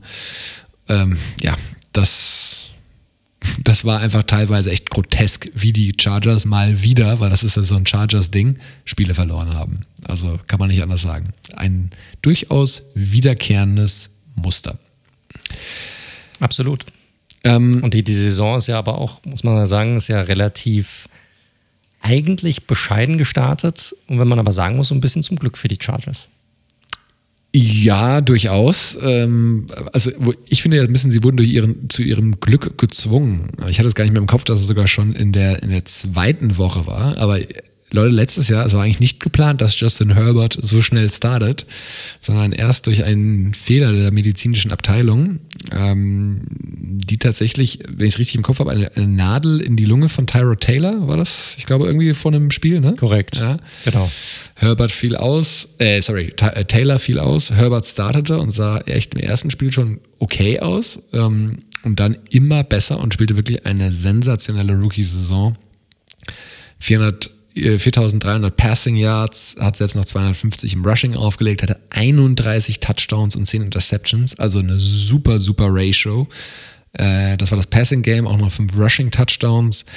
Er war brutal gut gegen Druck ähm, und das bei dieser unglaublich schlechten O-Line. Also die O-Line der Chargers hat die dritthöchste Pressure Rate aufgelegt. Da waren nur die Vikings und die Giants noch schlechter.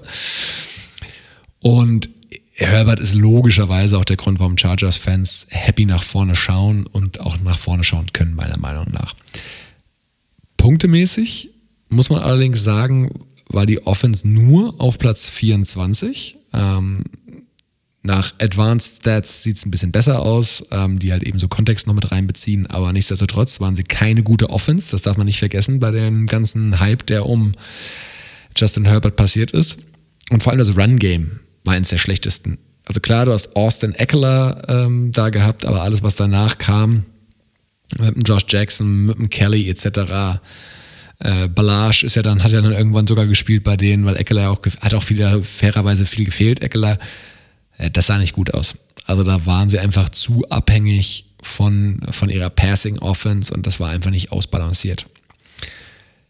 Defense von Gus Bradley in dem Fall ja noch, ähm, war, was äh, erlaubte Punkte angeht, auf Platz 14 und damit im Vergleich der stärkere Part und somit relativ genau im Liga-Mittelfeld.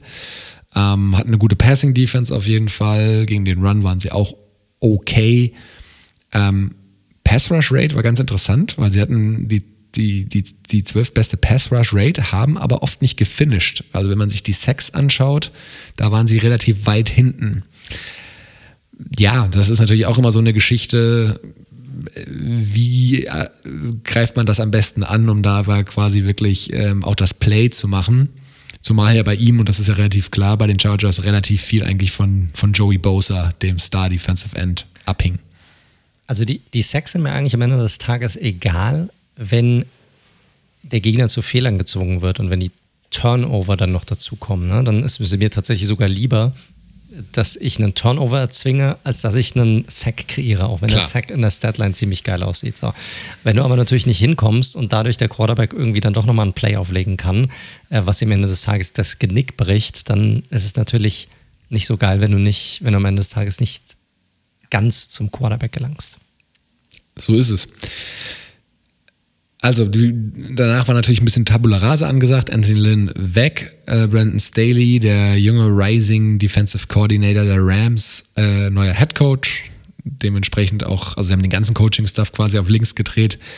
Äh, mit Lombardi ist ein neuer Offensive Coordinator hinzugekommen, der vor fünf Jahre Quarterback-Coach bei den Saints war, was äh, interessant ist und wo ich später noch zu kommen werde. Und sie haben auch mit Ronaldo Hill einen neuen äh, DC, der vor Defensive Back Coach bei den Broncos war. Auch eine Connection von Brandon Staley. Staley war nämlich ja nur ein Jahr bei den Rams und davor bei Big Fangio bei den Broncos. Also ihr seht schon, ähm, das ist immer alles sehr, sehr verwoben, wer da wo landet. Das kann man nicht anders sagen. Korrekt. Wie, wie findest du das Hire? Also findest du das ein gutes Hire gewesen, hier mit, äh, mit Staley zu gehen als Head Coach? Ja, also ich fand es dahingehend äh, interessant, weil ich eher gedacht hätte, dass sie jemanden mit äh, Offensiv-Background, also äh, da, Brian Dable wurde ja oft dahin, sage ich mal, verschifft, der schlussendlich bei den Bills geblieben ist. Ähm, hätte ich sehr, sehr spannend gefunden, weil er natürlich mit Josh Allen mit einem ähnlichen QB auch schon zusammengearbeitet hat.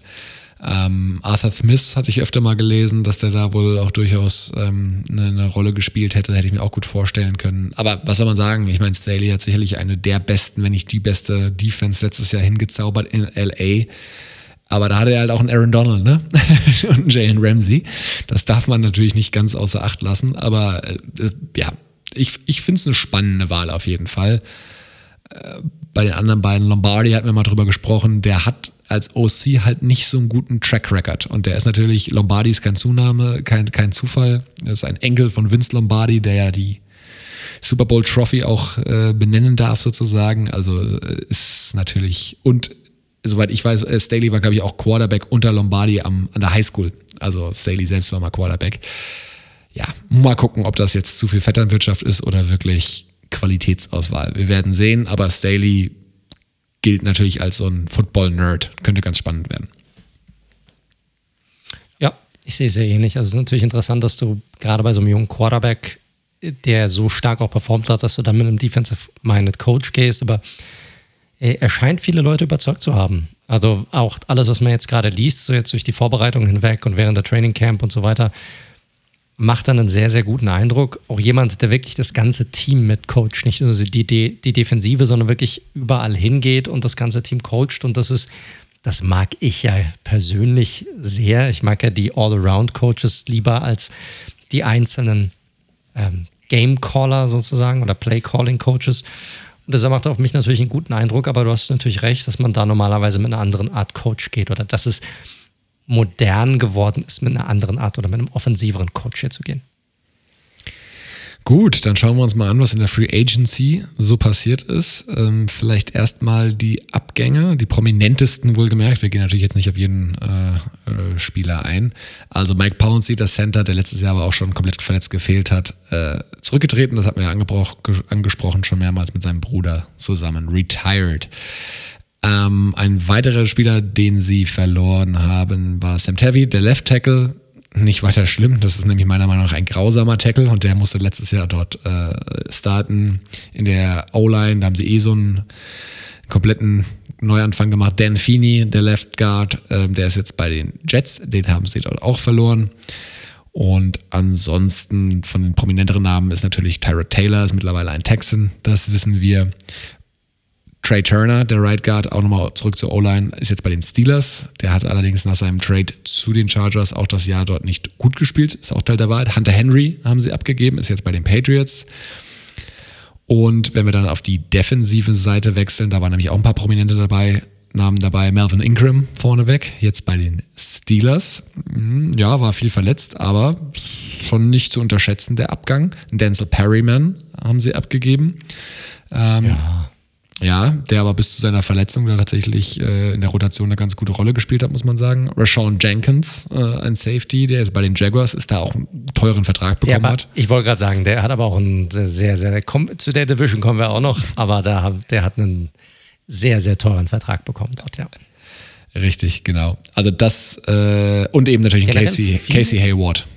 Ja, also viele prominente Namen hier auf der Abgangsseite dabei, definitiv. Also die kennt man alle. Selbst die, die vielleicht jetzt nicht so, selbst ja, Malik Jefferson, ja, also auch da Isaac Rochelle, das sind alles Spieler, die man eigentlich kennt, die schon relativ lange dabei sind und äh, mehr oder weniger Rotation, Rotationsspieler oder Starter waren. So sieht's aus. Was haben sie gemacht auf der Zugangsseite? Äh, klar, das größte Signing war natürlich äh, Corey Lindsley, ähm, der wahrscheinlich beste Center aktuell, ich glaube, das kann man sagen, äh, von den Packers zu den Chargers gegangen. Ähm, war auch eine kurze Zeit der bestbezahlte Center der Liga, wurde dann aber relativ schnell wieder von Frank Ragnow eingeholt. Ich glaube, irgendwie zwei Wochen waren da dazwischen oder sowas oder drei Wochen.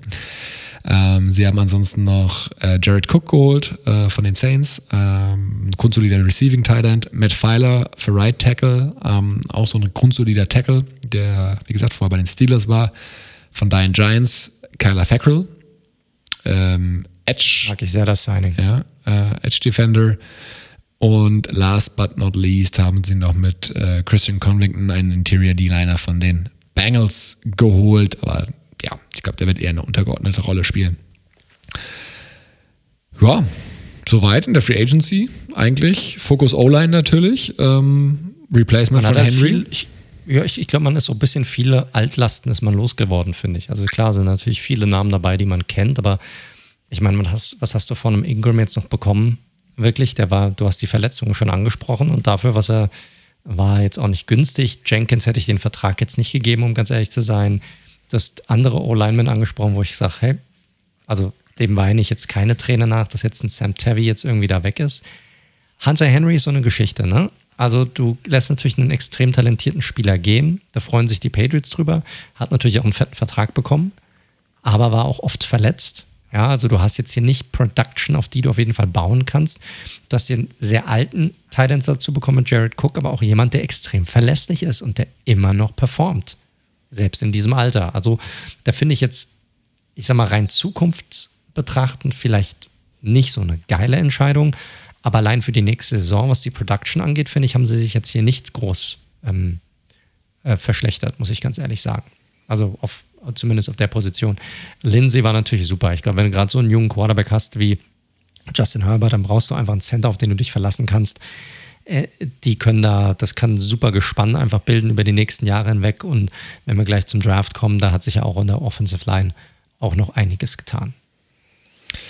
Ja, ich glaube, das ist die Überleitung, die, die ich dann auch mal direkt annehme.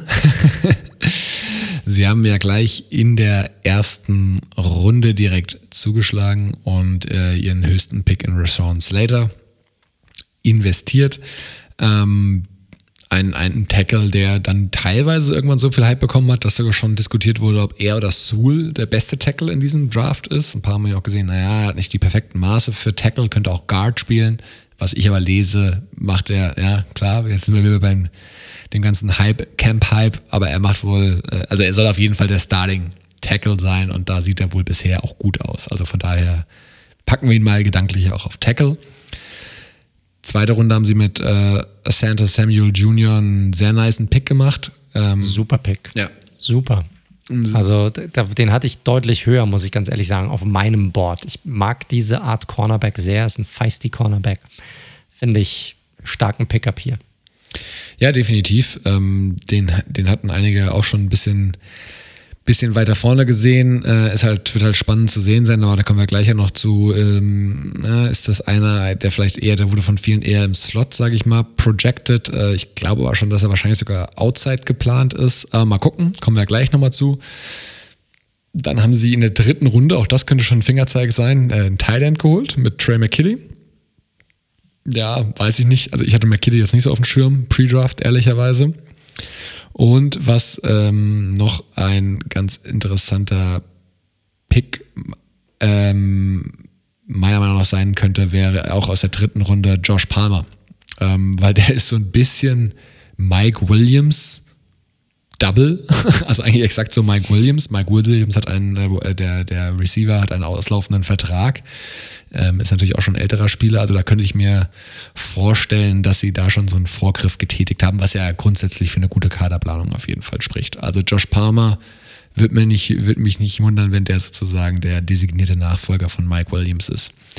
Und last but not least, was man noch vielleicht erwähnen kann, ist, äh, wir haben es ja gerade eben angesprochen, das Thema Running Back. Sie sind nicht zufrieden, was sie hinter ähm, Austin Eckler haben und haben mit Larry Roundtree nochmal nachgelegt. Puh, ja, also schauen wir mal. Weiß nicht. Aber Running Back Skill Position wirst du schon, wirst du natürlich ein bisschen ja. sehen.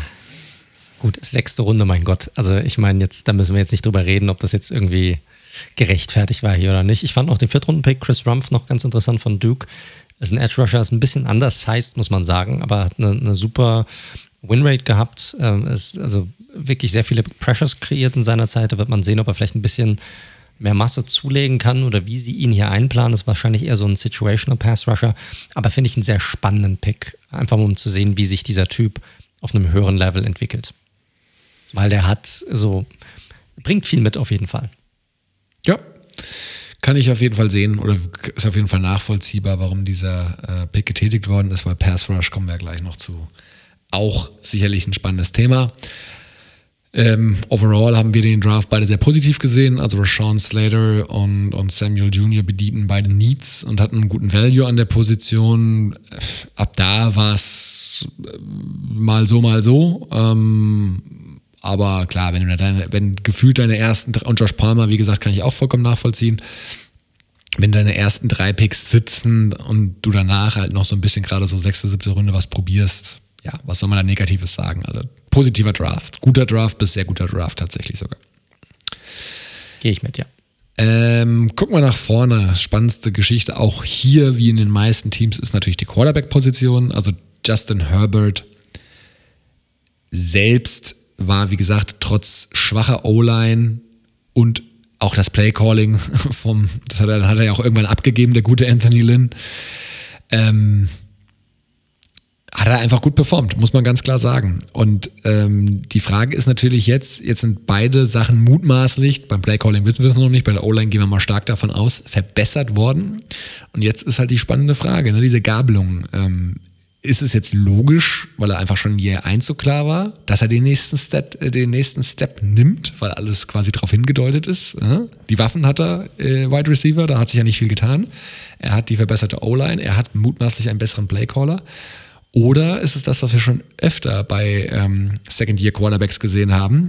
Mayfield, äh, Beispiel, Regression. Ich, ich, ich hake jetzt hier mal ein bisschen ein bei dir, mein, mein Freund, weil vorhin hast du uns noch erzählt, der gute, wie heißt er noch gleich, der gute Herr Lombardi, der jetzt der neue Offensive Coordinator ist, hatte bislang eigentlich überhaupt gar keinen Erfolg gehabt als Offensive Coordinator. Und ja, Anthony Lynn ist jetzt nicht vielleicht der modernste Playcaller, ja, und hat, wie du gesagt hast, richtigerweise abgegeben. Aber kannst du dann wirklich davon ausgehen, dass er sofort einen besseren Playcaller auf der Hand hat, wenn der neue Coach eh ein Defensive-minded Typ ist und der OC, den er reinholt bisher als Offensive Coordinator, es einfach nicht gebacken bekommen hat bisher? Nein, kannst du natürlich nicht. Du gehst natürlich nur davon aus, dass du natürlich jetzt weißt, hier Justin Herbert ist dein, dein QB und du deinen Coaching-Staff natürlich dementsprechend zusammenstellst, dass du dir einen OC reinholst, der eine Idee hat, was er mit so einem Quarterback machen kann. Und deswegen neigt man natürlich erstmal dazu, davon auszugehen, dass das Playcalling besser wird.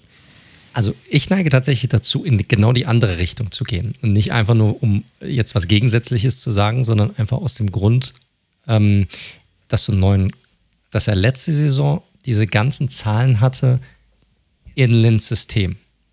Jetzt kommt ein komplett neues System. Das muss er wieder von der Pike auf neu lernen. Ich glaube, da wird es eher am Anfang ein bisschen Ja, da wird Öl im Getriebe einfach fehlen.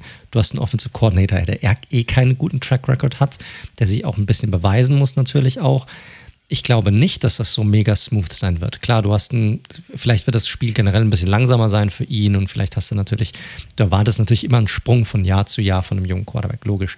Aber er kommt natürlich von extrem, also die, der, der Absprung, den er macht, der ist von ganz, ganz weit oben.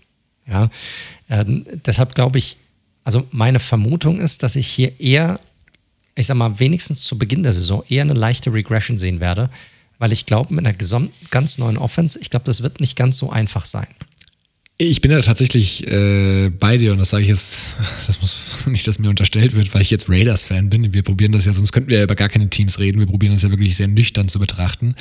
Das Ding ist, wenn wir davon ausgehen, dass Lombardi ich meine, er war jetzt fünf Jahre Quarterback-Coach unter Sean Payton, also hat mit Drew Brees zusammengearbeitet. Wir gehen natürlich jetzt davon aus, dass er auch eine derartige Art Offense irgendwie aufziehen will. Ja, mein Gott, aber jetzt mal ganz ehrlich, das gehst du bei jedem, ich meine, jeder Typ, der irgendwie zu einem Coordinator aufgesetzt wird, hat irgendwo unter irgendeinem Typen gearbeitet, der irgendwie eine geile Offense hat oder der das irgendwie spielt und wo du irgendwas hörst und wo man äh, die ich meine, das kannst du über jeden Coordinator sagen. Aber das, das ist ja gar nicht mein Punkt, sondern mein Punkt ist ja tatsächlich, dass das, was die Saints in den letzten Jahren offensiv gemacht haben, vor allem mit Drew Brees, ist natürlich ein ganz anderes Game als das, was er letztes Jahr gezockt hat. Und das geht ja eher in Korrekt. die Richtung, in die du gehst. Genau. Ne? Dieses nuancierte äh, Passspiel, was er da machen muss. Ne? Also, Brees Stärke war ja, dass er einer der akkuratesten Passer überhaupt war. Und das kann man ja jetzt noch nicht sagen. Ne? Also bei, beim guten das, das stimmt, da habe ich dich ich probiere dein Argument schon niederzumachen, bevor du es überhaupt aus, ausgesprochen hattest. So sieht's aus. So sieht's aus. Ne? Also ganz andere Offense. Ne? Breeze, der wirklich so zack, zack, zack, wie Brady auch sie Yard für Yard übers Feld geführt hat. Und wo war letztes Jahr der gute Justin Herbert stark? Ähm, Highlight-Plays natürlich ohne Ende, wo er dem Druck ausgewichen ist und dann irgendwie noch den Ball platziert hat. Ähm, gegen Druck halt, wie gesagt, sehr gut gewesen, äh, mit seinen Beinen viel gemacht, etc. Also das ist ein ganz, ganz anderes Game. Erstmal jetzt rein vom Setup, je nachdem, was Lombardi, wir wissen ja nicht genau, was Lombardi logischerweise plant, aber dieses nuanciert, diese nuancierte Offense von New Orleans jetzt einfach so da überstülpen, boah, tricky. Also da erwarte ich tatsächlich auch ein, ein Quarterback, der am Anfang zumindest ein bisschen damit, ich weiß nicht, ob Fremdeln das richtige Wort ist, aber der zumindest ein paar Anpassungszeit braucht. Ich glaube, das ist relativ fair. Nichtsdestotrotz, die O-Line sollte ihm helfen und diese Pressure Rate sollte grundsätzlich sinken und dementsprechend Herbert, du hast gerade gesagt, das Spiel sollte langsamer für ihn werden. Ich glaube generell mit der O-Line hat er mehr Zeit und auch eben für das Decision Making grundsätzlich. Also ich bin sehr gespannt. Es hilft natürlich, wenn du mit ähm, Keenan Allen einen wie immer noch unterschätzten Receiver hast, der aber dir einfach eine gewisse Baseline gibt in der Offense. Ja, ich, ich glaube, ich glaub, was die Skill-Position-Players angeht, da müssen sich die Chargers keine Gedanken machen. Das ist gut. Slater ist sicherlich auch ein super Pick gewesen und ich habe auch gehört, er soll im Camp super aussehen. Ist natürlich immer noch eine andere Geschichte, wenn du dann Full Speed gehst im NFL-Spiel und ich glaube auch er wird sicherlich noch das ein, also auch mal Lehrgeld Geld fressen. Wir reden hier immer noch von der Blindside vom Quarterback, also das wird man sehen, auf welchem Niveau sich dieser Tackle befindet. Ich glaube, wir können nicht davon ausgehen, dass jeder Tackle, der reinkommt, direkt auf einem Tristan Worfs Niveau performt. Ich glaube, da, da müssen wir ein bisschen von wegkommen, auch wenn sie hoch gedraftet werden, weil normalerweise ist es eher der Fall, dass die in der ersten Saison, ich sag mal, selbst wenn es eine gute Saison ist, eine durchschnittliche Saison ist für einen Rookie-Tackle. Oder halt wie Andrew Thomas spielen. Oder halt wie Andrew Thomas spielen, noch schlechter, ganz genau. Korrekt. Korrekt. Nein, aber zurück, also ich, genau. Also ich glaube, da, da kann es halt generell in der Offensive schon nochmal das ein oder andere Problemchen geben. Ja, ich glaube grundsätzlich, weil ähm, da, da passt auch der, der ähm, Pick von McKitty dazu. Ich glaube, wir werden mehr 12 Personal ehrlicherweise sehen. Also ich könnte mir schon vorstellen, dass äh, McKitty und dann Jared Cook, dass wir da schon einige Formationen mit zwei Titans sehen werden. Ähm, das, weil das, wie gesagt, das ist auch was, was die Saints viel machen und da macht es auch Sinn, dann halt in der dritten Runde schon einen Pick zu investieren. Aber schauen wir mal. Offensiver, wie gesagt, O-Line verbessert.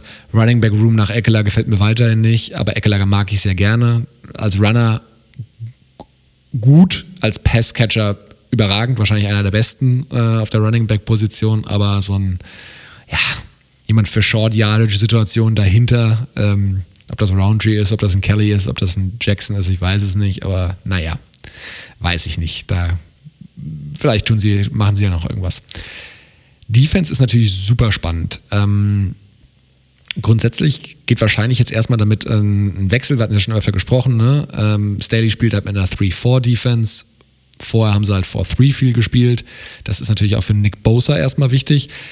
Ja, ist halt jetzt die Frage, das ist so ein talentierter Spieler, der kann beides, glaube ich, spielen. Also da würde ich mir jetzt erstmal keine Sorgen machen, dass der jetzt erfremdelt und wir hatten ja schon Das ist eh total fluide, da würde ich mir nicht so einen Kopf machen. Ne? Also die spielen dann eh, ob er dann an der Line spielt oder also mit der, mit der äh, Hand im Boden drin oder ob er dann steht oder so, das ist je nach Situation. Den kannst du, der hat auch so einen Körper, der ist ja immer so an den 270, 280 Pfund, den kannst du auch ein bisschen hinterher, also hin und her schaffeln. Ob der jetzt außen als Outside Linebacker dann spielt oder als Defensive End in einer 3-4 oder in einem jeweiligen Pass-Rush-Sets, wo, wo es dann doch irgendwie vier an der Line sind oder er außen steht. Ich glaube, das ist da sehr variabel am Ende des Tages. Ja, glaube ich tatsächlich auch. Ähm, nichtsdestotrotz, wenn wir mal bei der Defense jetzt mal von vorne nach hinten gehen, also grundsätzlich, äh, wenn Staley und davon, warum sollte er davon weggehen, einiges probiert zu machen, was er auch in LA, also in LA ist witzig, ist er jetzt auch, als bei dem anderen Team aus LA ähm, gemacht hat, dann werden wir tatsächlich relativ viele Formationen eben mit Nickel, also mit fünf Defensive Backs oder mit Dime, mit, six, mit sogar mit sechs Defensive Backs sehen. Ähm, das war ganz klar seine Handschrift. Ähm, dementsprechend halt muss man mal schauen. Also die, wenn wir von vorne nach hinten gehen, die Front, abgesehen von Bosa, äh, ich weiß nicht, ne? Ein Tillery hat mich noch nicht überzeugt. Ein, ein Wosu, äh, ne? da warst du ja sehr hoch vor der letzten Saison. Da muss man halt mal gucken, wie der jetzt in dieser größeren Rolle nach dem Ingram-Abgang sich beweist. Das ist sicherlich ganz klar ein Spieler, der genau wie Tillery den nächsten Step mal gehen muss. Ab, absolut. Ich glaube, ein Wosu oder der könnte sogar noch Probleme haben, weil ähm, ja, wen haben sie jetzt nochmal dazu geholt? Hattest du Fackrell. Oh, Fackrell, genau. Und Fackrell gefällt mir als Rotational-Spieler sehr gut. Und der hat auch schon bewiesen in der Liga, dass er in der Starting-Rolle auch extrem performen kann. Also er hat eine sehr hohe Pressure-Rate, hatte damals bei den Packers vor ein paar Saisons auch schon mal neun Sacks in einer Saison gehabt als Starter. Also der, äh, also dass sie den dazugeholt haben, glaube ich, hilft auf jeden Fall, weil ähm, ja, das Wenigste, was er machen kann, ist hier ein Wurso dazu zu pushen, bessere Leistung zu bringen. Oder er überflügelt ihn halt. Ja, sehe ich ähnlich, weil ansonsten, wie gesagt, Interior Pass Rush Tillery, weiß nicht, Jones ist halt eher, den sie, Justin Jones, den sie noch haben, ist eher der Run Defender, da kommt nicht so viel im Pass Rush. Wenn wir weiter nach hinten gehen, Kenneth Murray, ich war schon kein Fan von dem Pick, als er getätigt worden ist in der ersten Runde boah, ich finde das irgendwie einfach auch einen sehr eindimensionalen Linebacker und generell, also ich, ich fand Perryman ehrlicherweise noch den besten Linebacker, den sie hatten letztes Jahr und der ist halt nicht mehr da. Das ist so manchmal das Ding das ist auch, da muss ich sagen, da, da zähle ich mich ja selbst dazu, aber das siehst du auch bei, bei jedem, der irgendwie die NFL mit reported ist, dass man sich manchmal halt in Spieler verliebt, gerade auf so einer Linebacker-Position, die eine extreme Athletik mitbringen und man dann so ein bisschen darauf hofft, ah ja gut, die sind ja so athletisch, die sollten dann auch sicherlich auch covern können auf dem nächsten Level. Ja gut, aber nur die Athletik alleine oder schnell rennen reicht da halt nicht, sondern du musst es auch irgendwie lesen können. Du musst gucken können, wo die langlaufen, das ein bisschen antizipieren können. Das hat er bisher einfach noch nicht gezeigt. Ist natürlich so ein bisschen, könnte ein Problem darstellen. Generell ist der Linebacker-Core jetzt nicht so geil bei den Chargers, muss ich sagen. Korrekt, korrekt. Aber wo sie, ich hatte es ja gerade eben schon angesprochen, oft mit fünf Defensive Backs, ähm, teilweise dann sogar mit sechs Defensive Backs. Und das ist halt spannend, weil da liegt tatsächlich auch, ähm, neben Bosa natürlich, das ist klar, dass das der Starspieler ist in der Defense, da liegt aber tatsächlich viel Potenzial auch. Ne? Du hast äh, Asante Samuel als Rookie, du hast einen Dervin James, der ich hoffe jetzt wirklich endlich mal fit bleibt. Das ist leider das fette Fragezeichen, was man da ihm sagen muss. Ähm, wenn er gespielt hat, brutal. Also ja, definitiv in der Diskussion für den besten Safety oder der ist, ich weiß gar nicht, ob Safety das richtige Wort ist, weil der alles kann. Also ich meine, der kann jede Position da irgendwie spielen. Der ist auch, hat er sogar. Aber er hat jetzt schon echt lang nicht mehr gespielt. Also das ist schon. Anderthalb Jahre. Das ja. ist schon. Er ist ein Riesenfragezeichen, ist das hier. Definitiv, definitiv. Und den Cornerstone brauchst du, weil eine Sie Adelaide als Free Safety, boah, war auch nicht so gut. Ähm, sie haben, was ich gut fand, äh, nochmal verlängert mit, mit Michael Davis. Das ist ein, eigentlich ein grundsolider Corner. Oh, Absolut, das war ein gutes Signing. Ja, und auch spannende Frage, wir hatten ja schon mehrmals thematisiert, ähm, ein former Star und Pro Bowler Chris Harris, ähm, der ja letztes Jahr mit viel Tamtam -Tam zum Division Rival gegangen ist, von den Broncos zu den Chargers, da sich aber als verletzt war auch viel, sich schwer getan hat und auch so die Frage, der soll halt mittlerweile, war eigentlich ein Outside-Corner, mittlerweile soll er im Slot spielen. Dass er die Spielintelligenz hat, das steht außer Frage, glaube ich. Aber mal gucken, ob der nochmal auf zumindest ein ordentliches Level wieder zurückkommt. Ich glaube, den werden sie wieder auf die Outside stellen. Ich glaube, da, da wird Staley schon so ein bisschen probieren, auch, also wenn er smart ist, die besten Stärken der einzelnen Spieler daraus zu kitzeln. Ja, vielleicht ist dann, wie gesagt, ne, Samuel eher ein Slot und äh, Harris wieder Outside. Wir werden sehen. Defensiv haben sie auf, also in der Secondary haben sie ein paar, Linebacker-Core gefällt mir nicht. Und D-Line, ja, Potenzial, ne? Aber Potenzial ist halt nicht alles. Von daher kommen wir mal zu dem äh, Fazit. Also, es ist gerade sehr, sehr viel Hype bei den Chargers. Und ich verstehe das vollkommen, weil du hast halt einfach einen Quarterback, der in sein zweites Jahr geht und im ersten Jahr einfach wirklich sehr, sehr, sehr gut aussah. Das kann man halt nicht wegdiskutieren. Nächste, und jetzt hast du natürlich diesen fancy Headcoach, der quasi von den Rams rübergekommen ist.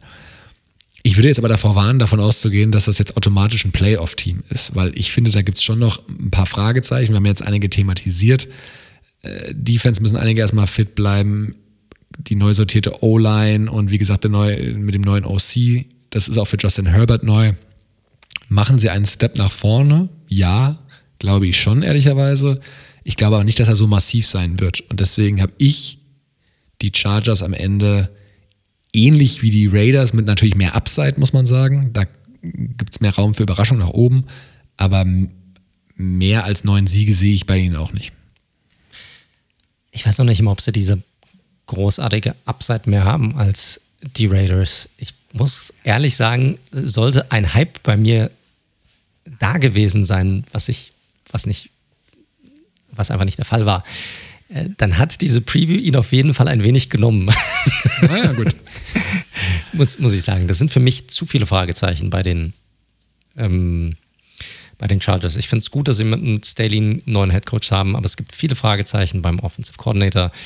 Das wird sehr viele neue Veränderungen wieder mit sich bringen für Herbert. Du hast eine komplett neue Offensive Line, sicherlich mit guten Pieces aber auch damit Fragezeichen. Die muss sich auch erstmal finden, die muss auch erstmal zusammenspielen mit Rookies auf sehr, sehr wichtigen Positionen, wo man jetzt nicht einfach davon ausgehen kann, dass die jetzt auf Pro Bowl-Level spielen werden. Das ist einfach nicht der Fall.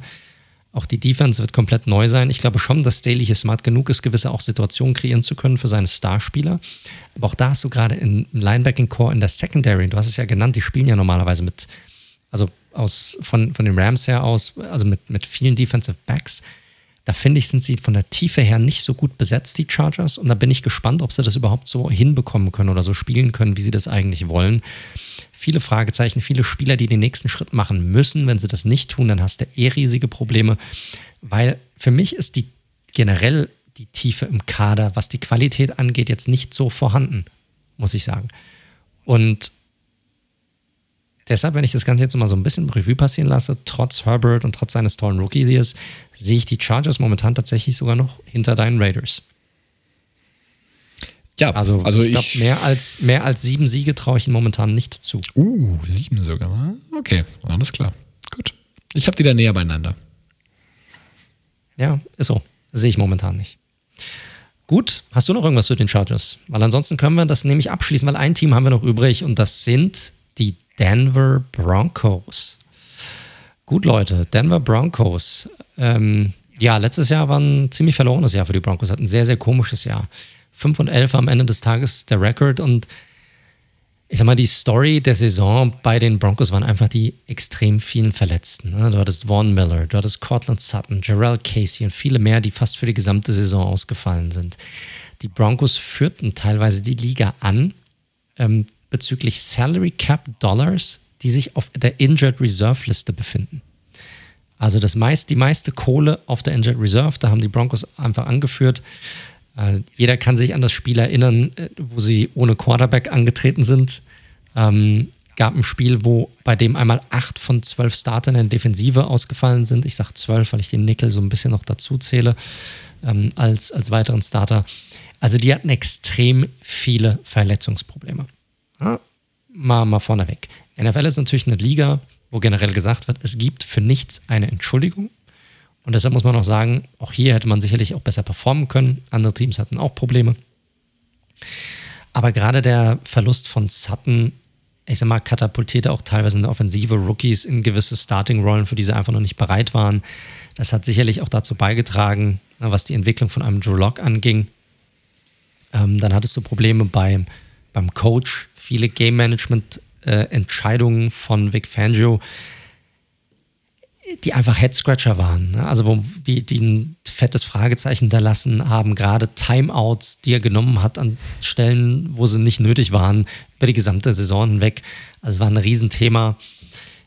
Drew Lock hatte kein gutes Jahr. Wir reden hier von einem Completion Percentage unter 60, gerade mal knapp über 57 Prozent.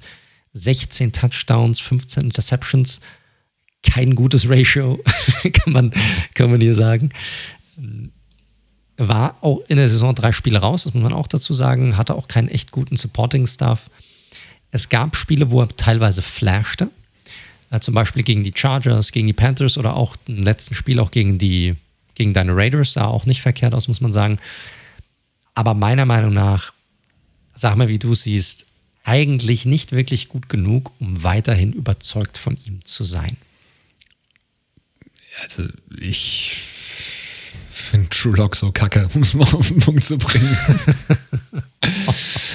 also ja, keine Ahnung. Äh, ich, ich komme bei dem Typen, das ist, also er hatte also seine Momente irgendwie letztes Jahr gegen die Chargers, wo das Spiel nochmal gedreht wurde, dann seinen komischen Tanz da macht, irgendwie, was auch schon mega weirdo irgendwie wirkt für so einen Spieler. Ich mag ja, wenn die Spieler äh, selbstbewusst sind und ich glaube, das musste als QB auch sein, aber das wirkt halt so richtig arrogant, vor allem dann im Hinblick, was er den Rest der Saison so abgeliefert hat.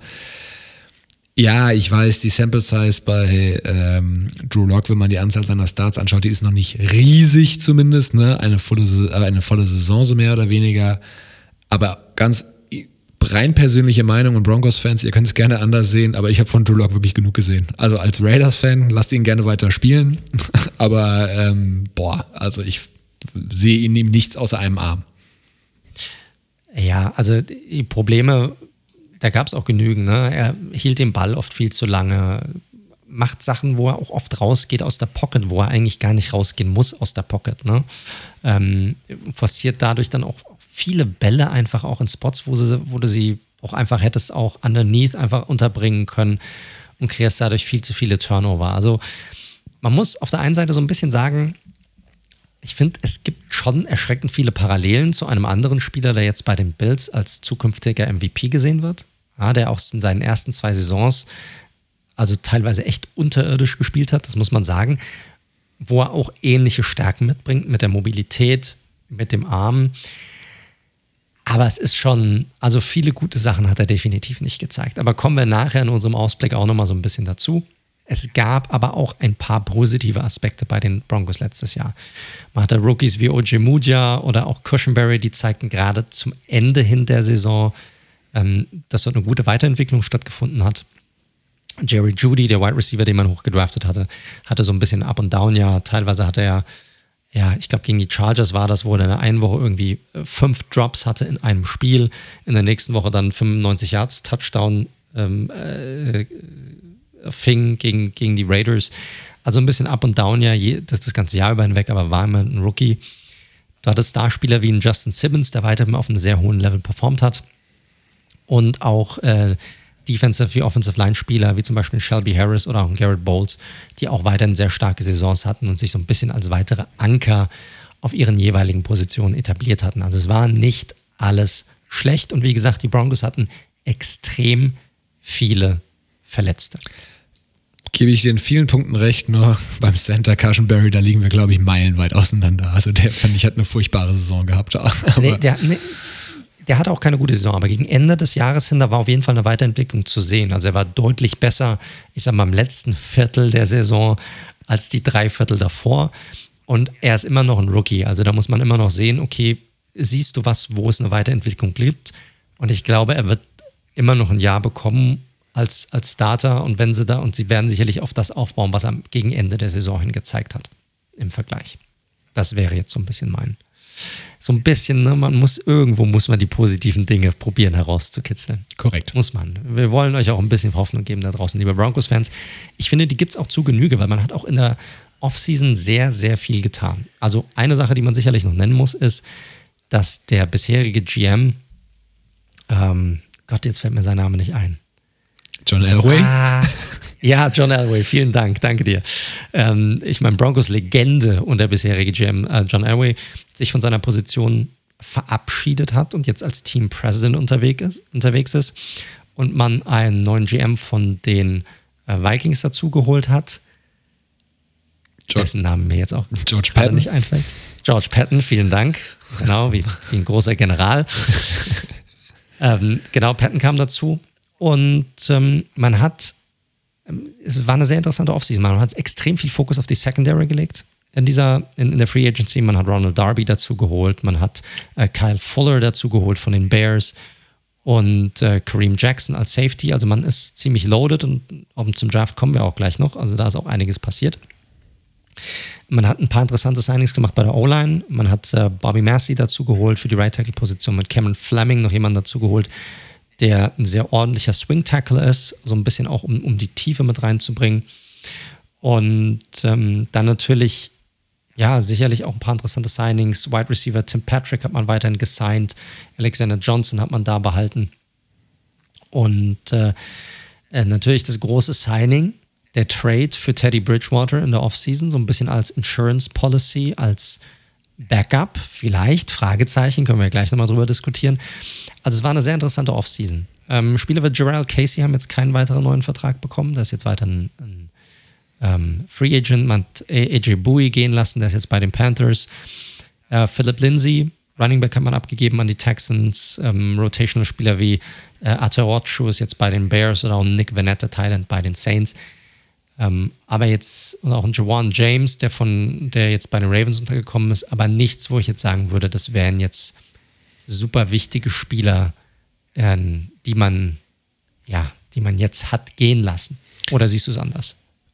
Ähm, nee, ich sehe es nicht anders. Ähm, James war leider ja nach dem Opt-out dann cap-bedingt. Da haben sie natürlich mit Macy die günstigere Variante. Ich hätte James da schon noch ein bisschen was zugetraut, aber sei es drum. Äh, das Entscheidendste hast du am Anfang angesprochen. Also diese Defense, äh, Kareem Jackson zu halten, ähm, Simmons zu taggen und zu verlängern, dann eben bei den Defensive Tackles, da haben sie wahrscheinlich so ein bisschen die Qual der Wahl gehabt, ähm, ob sie jetzt eben mit Harris gehen oder mit, mit Jerome Casey. Ähm, Harris hatte die klar bessere Saison.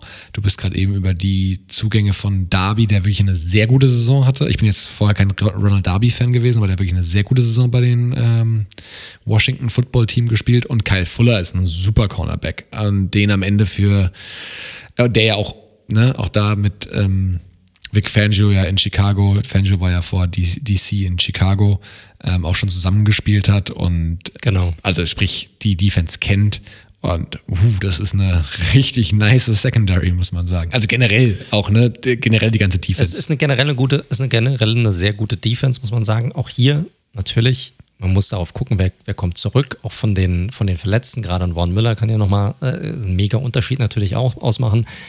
Äh, man, man sieht es viel momentan in dieser vergangenen Offseason. Auch die Giants sind es ja zum Beispiel sehr ähnlich angegangen. Also, dass viel, viel in diese Secondaries investiert wird und die Broncos machen es gerade sehr ähnlich.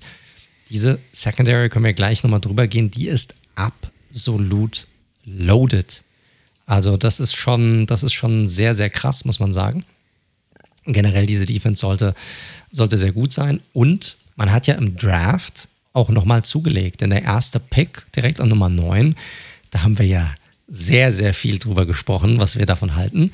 Aber ich glaube, über den Spieler selbst kann man eigentlich nichts viel Negatives sagen, denn man hat mit äh, Patrick Sertan den vermeintlich besten Cornerback im Draft ähm, äh, draften können an Nummer 9 und wieder einen weiteren ja, Secondary-Spieler in der schon, in der schon eh schon sehr gut besetzten Secondary. Ja, habe ich nicht kommen sehen, muss ich ganz ehrlich sagen. Also nachdem sie da Darby und Fuller schon geholt haben, war ich mir sicher, dass, und, dass das die Starting Cornerbacks sein werden ähm, und hätte da wirklich eher gedacht, dass sie da äh, Linebacker, was ich als die schwächste Positionsgruppe noch in der Defensive ansehe, oder eben doch nochmal ja, Quarterback gehen. Aber wie, Round 4. Der, der Justin Fields. Ja. Debatte. Nein, außer dass du mich gerade taub gemacht hast. Ähm, nee, nee, nee, nee, nee. Also ich wollte eigentlich nur den Punkt machen, ich, ich kann mit Sertain als, als Pick grundsätzlich leben, ist eine Premium-Position und er ist, der, ich weiß nicht, ob er der beste, aber der sicherste Cornerback auf jeden Fall ist. Ähm, also mit dem höchsten Floor. Äh, ich hatte nur die, die Positionsgruppe hatte ich nicht kommen sehen, muss ich ehrlicherweise sagen. Ja, und es war ja auch nicht die einzige äh, Position der Secondary, die sie gedraftet haben. Aber lass mal kurz durchgehen. Ich fand, die Broncos hatten vielleicht einen der besten Drafts tatsächlich in, in diesem Jahr. Man kann sicherlich über Javante Williams streiten in der ja. zweiten Runde als Running Back. Da haben sie sogar raufgetradet, um den zu bekommen. Aber sicherlich ein super spannender Running Back. Und man muss fairerweise sagen, dass sie auf dieser Position nicht wirklich gut besetzt waren bisher. Äh. Also da muss ich echt sagen, das war bisher biederer Durchschnitt. Boah, also da finde ich, äh, da tust du bei dem Kollegen Gordon und Lindsay, das fand ich durchaus, zwar ein sehr ähnliches Running Back Duo, aber ich fand sie also schlecht besetzt, finde ich jetzt schon hart, ehrlich gesagt. Nö, ich, ich, Durchschnitt finde ich halt. Okay. Also ich finde, wann, wann hat Gordon das letzte Mal wirklich außergewöhnlich gut gespielt oder auch Lindsay ist für mich jetzt kein Unterschiedsspieler, um ganz ehrlich zu sein. Ja. Da finde ich schon okay, wenn man hier hingeht und sagt, man möchte jemanden, der vor allem dieses ja, ich sag mal, dieses gewisse Skillset einfach mitbringt. Er ist eine Tackle-Breaking-Machine, äh, Williams. Das ist, ähm, aber äh, man kann sicherlich darüber streiten, ob das, ob das sinnhaft war. Auf der anderen Seite insgesamt, die Broncos hatten ja sehr viele Picks auch im Draft gehabt. Also insgesamt hatten sie ja zehn Picks. Da jetzt vielleicht den einen oder anderen abzugeben, dafür drauf geschissen, ganz ehrlich zu sein. Runde 3 fand ich noch ganz interessant. Äh, Quentin Miners, einer der interessantesten Spieler, auch pre-Draft-mäßig, ne? einer der Spieler, die, die sehr stark aufgestiegen sind im Ranking während des Draft-Prozesses. Den haben sie in der dritten Runde gemacht, finde ich auch sehr smart, weil auch hier das Need definitiv weiterhin vorhanden war, diese O-Line weiterhin zu bolstern, also, also Tiefe auch mit reinzubringen. Könnte ein Spieler sein, der erstmal in einer Rotation drin ist, vielleicht auch schon früh, äh, früh startet, das wird man dann sehen. Und dann in der fünften Runde wieder zwei Safeties, Caden Stearns, Jamar Johnson, zwei sehr, sehr interessante Spieler, die sie hier drin haben, die sie gedraftet haben. Wieder für die Secondary. Ähm, also sehr, sehr spannend, muss man, muss man sagen. Ähm, Gerade Johnson, Spieler, der sehr gut bei in, in Fangers Defense einfach, ähm, einfach rein, reinpasst, pre-Draft, teilweise sogar als Second- oder Third-Rounder sozusagen auch, auch gegradet wurde und gerade im College coverage-mäßig super war muss man sagen. Also hier sehr, sehr interessanter Pick. Und selbst in Runde 7 sind sie nochmal haben Cornerback gedraftet mit Kerry Vincent. Also sehr, sehr Cornerback- und Defensive-lastiger Draft hier bei den Broncos. Ja, äh, guter Draft auf jeden Fall, wie gesagt. Ähm, es gibt ja diese Theorie, Stärken, Stärken, statt an Schwächen ja. zu arbeiten. Und äh, so wirkt der Draft ein bisschen.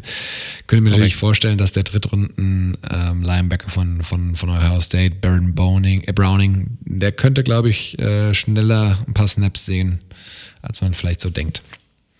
Das könnte gut möglich sein, definitiv. Also ich, ich muss sagen, klar, wie gesagt, über den Zweitrunden-Pick kann man sicherlich streiten, da bin ich komplett da.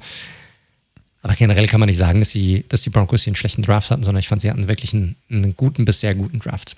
Muss man einfach sagen. Ja, bin ich dabei. Wenn man das Ganze jetzt so ein bisschen zusammenwürfelt, ich meine, klar, am Ende des Tages hängt es wie bei fast jedem Team davon ab, äh, wie macht sich der Quarterback. Bei Locke, ich sage dir jetzt mal meine Theorie. Kannst ja mal gucken, wie du es wie siehst. Meiner Meinung nach bin ich mir sicher, dass sie ihm einfach nochmal eine Chance geben. Ich glaube, dass sie sehen, wir hatten diese Diskussion ja auch schon öfter. Aber dieses Team, das muss man einfach sagen, das ist für das Hier und Jetzt gebaut.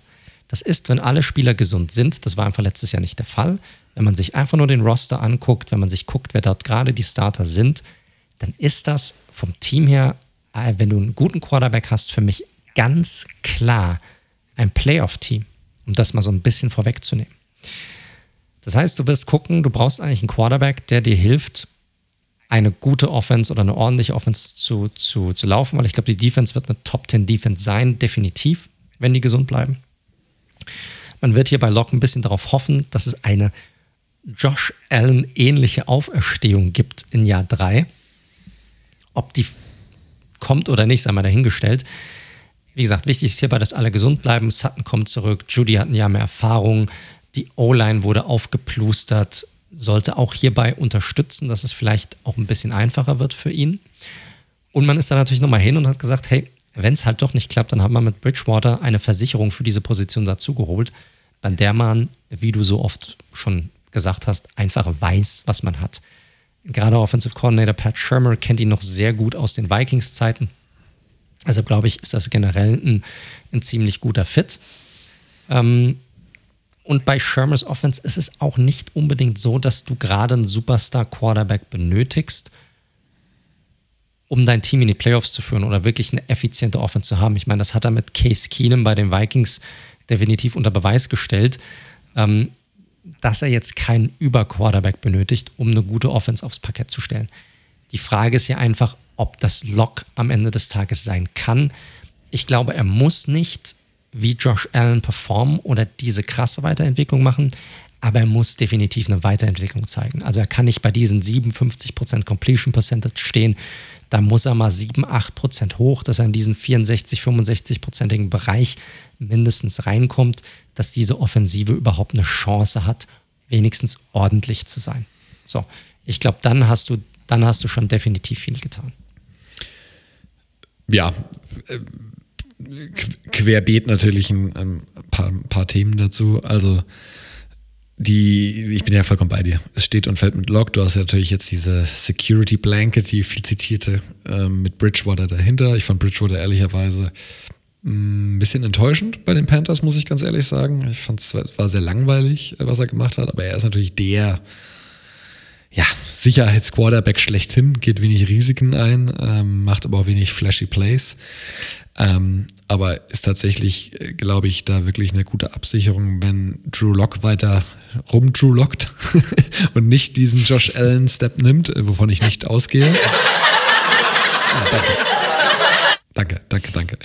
Ähm, ansonsten ähm, ist diese Offense auf, also vielleicht sollten wir über den Wide Receiver Core nochmal kurz sprechen. Ne? Also Cortland Sutton freue ich mich mega, dass er jetzt wieder am Start ist. Das ist für mich wirklich ähm, also hat das wirklich das Potenzial, ein klarer Wide Receiver Number One zu sein, ähnlich wie Jerry Judy auf der anderen Seite. Da bin ich auch mal gespannt, wie der, weil er letztes Jahr ja dann unverhofft diese Rolle Wide Receiver Number One äh, einnehmen musste. Und jetzt haben sie quasi da so zwei starke äh, Jungs da laufen, plus dann noch eben noch einen, den kleinen Speedy KJ Hamler, damit Noah Fan sicherlich einen der besten jungen Receiving Tight Ends. Und eine O-Line, die ja, also Bowles hat ja eine extreme Entwicklung genommen. Macy, also die, die O-Line sollte solide bis gut hast, sein. Du hast eine gute, generell, wie gesagt, ich glaube, dieses Team ist auf beiden Seiten, jetzt mal, nimm mal den Quarterback raus, es ist auf beiden Seiten so gebaut, als könnte das ein Playoff-Team sein. Vielleicht die Offense nicht ganz so krass wie die Defense, aber du hast Sutton angesprochen, du hast Judy, der sicherlich nochmal einen Schritt machen wird. Fant hast du angesprochen, sehr interessant. Sie haben Okwekbuna, den sie gedraftet hatten, diesen Hyperathleten ich glaube, ich kann mir gut vorstellen, dass auch die Broncos mehr in diese Richtung Double-Tight-Sets äh, äh, reingehen könnten. Ansonsten haben sie mit Patrick noch einen ordentlichen ähm, Slot-Receiver, äh, mit dem sie als die dritte Variante gehen können. Die Line, Bolts, äh, Dalton Reisner, Glasgow, Massey, das ist ordentlich. Cushenberry ist sicherlich noch ein Fragezeichen, da hast du definitiv recht. Aber ansonsten finde ich, ist diese Offense und auch der, der Running Back Room jetzt mit, mit ähm, äh, mit Melvin Gordon und mit äh, Javante Williams definitiv ordentlich bis gut besetzt. Da kann man schon was mitmachen, wenn man einen Quarterback hat, der in das System gut umsetzen kann.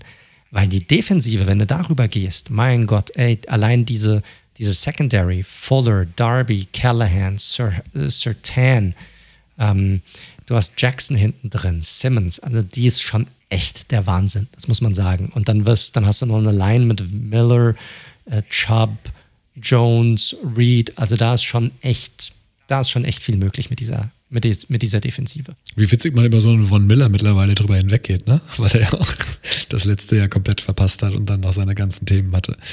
Also wirklich, Korrekt. also ja, äh, Secondary rein auf dem Papier ich müsste nochmal drüber nachdenken, aber fällt mir jetzt keine ein, die besser ist, besetzt rein von den Namen. Ich weiß nicht, wie sie spielen wird nächstes Jahr, aber brutales Safety. Ich, wink, ich, wink, ich winke dir zu. Ja, ja, ich, ich weiß schon. und deute auf meinen mir, Hoodie. Mir war schon klar, dass du die Giants jetzt raushaust, aber okay, alles klar.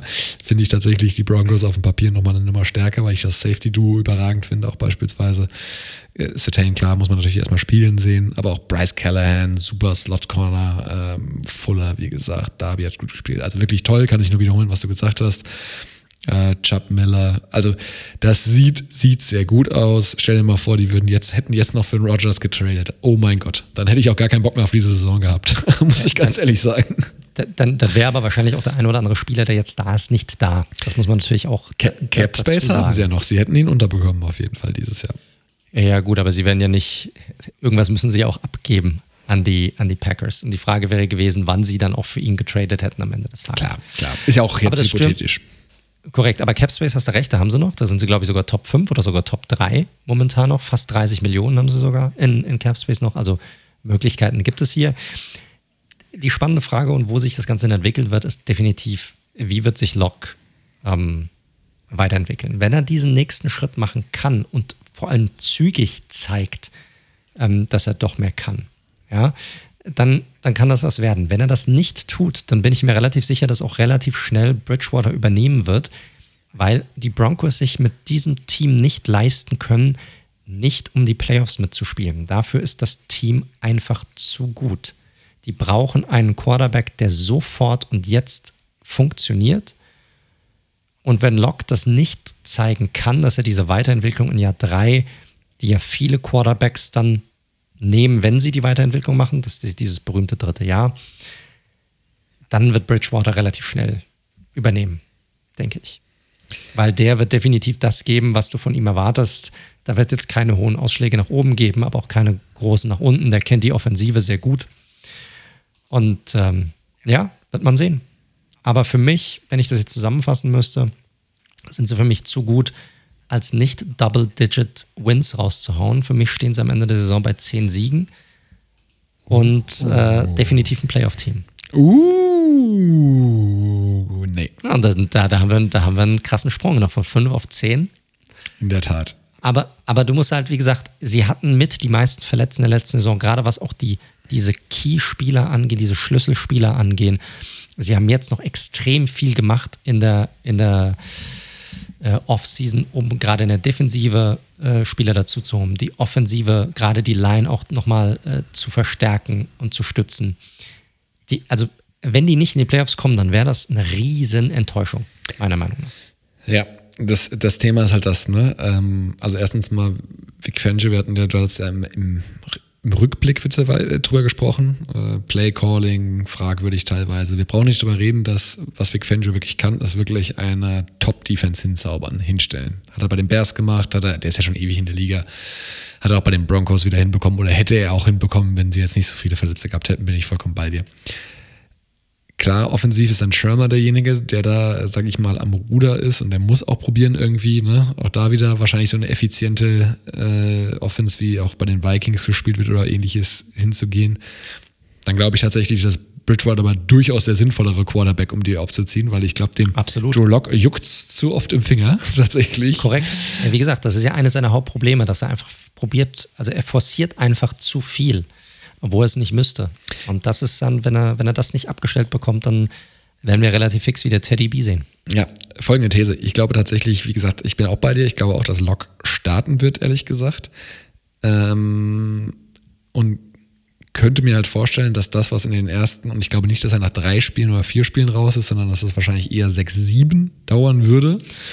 Kommt darauf an, wie schlecht sie starten. Natürlich. Ja also wenn die jetzt zwei, wenn die jetzt zwei und zwei sind und du siehst, hm, das ist nicht so geil, dann geben sie ihm vielleicht noch zwei, drei Spiele. Aber wenn sie jetzt irgendwie 0 und 4 starten oder 1 und 3, ähm, und da wird sicherlich ein, ein, äh, eine Niederlage gegen meine Giants in Woche 1 mit dabei sein, hoffe ich zumindest, äh, dann, dann glaube ich, wird man es schon relativ fix sehen. Naja, also wie gesagt, sie spielen in den ersten drei Spielen gegen die Giants, Jaguars und Jets. Also ja, wenn er da nicht liefert, dann ist er raus. Mal ganz ehrlich. Also, wenn die da jetzt irgendwie, keine Ahnung, lass die mal zwei Spiele oder alle drei verlieren, dann sehe ich keinen Grund, warum man dann nicht sofort einen Wechsel machen sollte. Weil dann kann es nicht, also an der Defense, ganz ehrlich, an der Defense wird es nicht liegen. Nein, bin ich komplett bei dir. Ich, wie gesagt, meine These ist nur, ich könnte mir vorstellen, dass der Switch einen Tacken zu spät kommt, um dann wirklich noch eine richtige erfolgreiche Saison hinzulegen. Und deswegen ähm, Plus eben auch, wie gesagt, das Ingame-Coaching von Fangio mich nicht so überzeugt hat an verschiedenen Stellen. Deswegen, die Quarterback-Position ist einfach zu wichtig. Ich gebe dir vollkommen recht. Ich habe an diesem Team, abgesehen von der Quarterback-Situation, nichts zu bemängeln. Okay, außer Center vielleicht noch. Aber da haben sie auch gedraftet. So. Wirklich ein tolles Team. Kann man nicht anders sagen. Ich glaube nur einfach, dass dieses Experiment Drew Lock noch zu lange dauern wird, als dass es eine gute Saison wird. Und dementsprechend sehe ich die Broncos, und das macht die Division auch wieder so spannend an der Stelle, ich sehe aus völlig unterschiedlichen Gründen, weil sie auf völlig verschiedenen Bereichen Stärken und Schwächen haben, sehe ich Broncos, äh, Chargers, Raiders alle in diesem Raum zwischen sieben bis neun Siegen. Hast du einen Punkt? Also definitiv. Ähm, kann sein, dass es so sein wird. Ich sehe es ein bisschen anders. Ich glaube schon, dass sie insgesamt stärker abschneiden werden. Äh, aber wie wäre denn jetzt, also wenn du dein Ranking machen müsstest, wenn du die anderen drei schon, ich glaube Nummer eins ist ja klar, die wird bei uns beiden gleich sein, aber wenn du sagen würdest, hey, wer ist denn jetzt das Team, mit dem ich, also wie, würde die Division sein? Wo, wo siehst du die restlichen drei untereinander? Ja, Chiefs ist die Eins, zwei ist wirklich, ich sag Komm raus, ja. raus, komm, sag's schon. Chargers, Raiders, Broncos. Oh, oh, okay. Das ist meine, das ist meine Drew Luck, mein Drew Luck Hate. Okay. Äh, ich bin äh, klar natürlich Chiefs, dann ist bei mir ganz klar die Broncos, dann deine Raiders und zum Schluss die Chargers. Wobei wir zwei Playoffs-Teams haben werden. Das sind die Broncos und die Chiefs. Ja, ich glaube in der Tat auch, dass die eine Division besprechen wir ja noch, aber bei drei Wildcard-Spots glaube ich auch eher, dass eine im Westen landen könnte, ja. Korrekt. Gut. Damit sind wir am Ende der heutigen Episode und bei unserer Preview der AFC West. Leute, ich hoffe, hoffe, es hat euch auch diese Woche wieder gefallen und ihr schaltet auch nächste Woche wieder ein. Ihr hört wie immer Red Zone, der Football Podcast. Ihr findet uns auf allen gängigen Podcast-Plattformen, über Spotify natürlich, Apple Podcast, Google Podcast, Stitcher, Amazon Music natürlich auch. You name it, wir sind überall drauf. Wenn es euch gefallen hat, dann drückt heftig den Abonnieren-Button. Hinterlasst auch gerne eine Bewertung, wo das möglich ist. Das hilft uns immer, auch neue ja, Zuhörer auch zu gewinnen und äh, wir finden es auch immer extrem cool, wenn neue Bewertungen reinkommen. Freuen wir uns immer sehr drüber. Also helft uns da gerne. Ähm, ansonsten, wenn ihr mal Hallo sagen möchtet, Feedback geben möchtet, Ideen habt für die Show, dann schickt uns diese gerne zu oder ja, kontaktiert uns gerne am besten über unsere Social Media Kanäle. Dort entweder über Twitter unter dem Handle at redzone underscore live oder auch gerne über, den, über Instagram unter dem Handle at redzone.live. Ihr könnt uns aber auch natürlich über unsere Webseite besuchen unter www.redzone.live, dort am besten über das Kontaktformular. So, dann bleibt mir nichts anderes übrig, als mich bei dir, lieber Daniel, auch diese Woche wieder zu bedanken, dass du dabei warst. Sehr gerne, sehr gerne. Two more haben wir noch. Die beiden, die beiden Süddivisions stehen noch aus. Wir fahren noch korrekt, in den Süden, korrekt. passend zum Sommer. Ja, vor allem auf die AFC South freue ich mich schon ganz besonders. ist zumindest, gibt viele Storylines, das muss man schon sagen. Das ist so, absolut, absolut. Ist keine uninteressante Division dieses Jahr. Definitiv interessanter als die Jahre davor, muss ich echt sagen. Ja, Leute, und natürlich auch euch. Ja, soll ja regnen ganze Woche. Hoffentlich könnt ihr das Beste draus machen. Ähm, wünsche euch natürlich nur das Beste, gechillte Woche und wie immer bleibt gesund und bis zum nächsten Mal.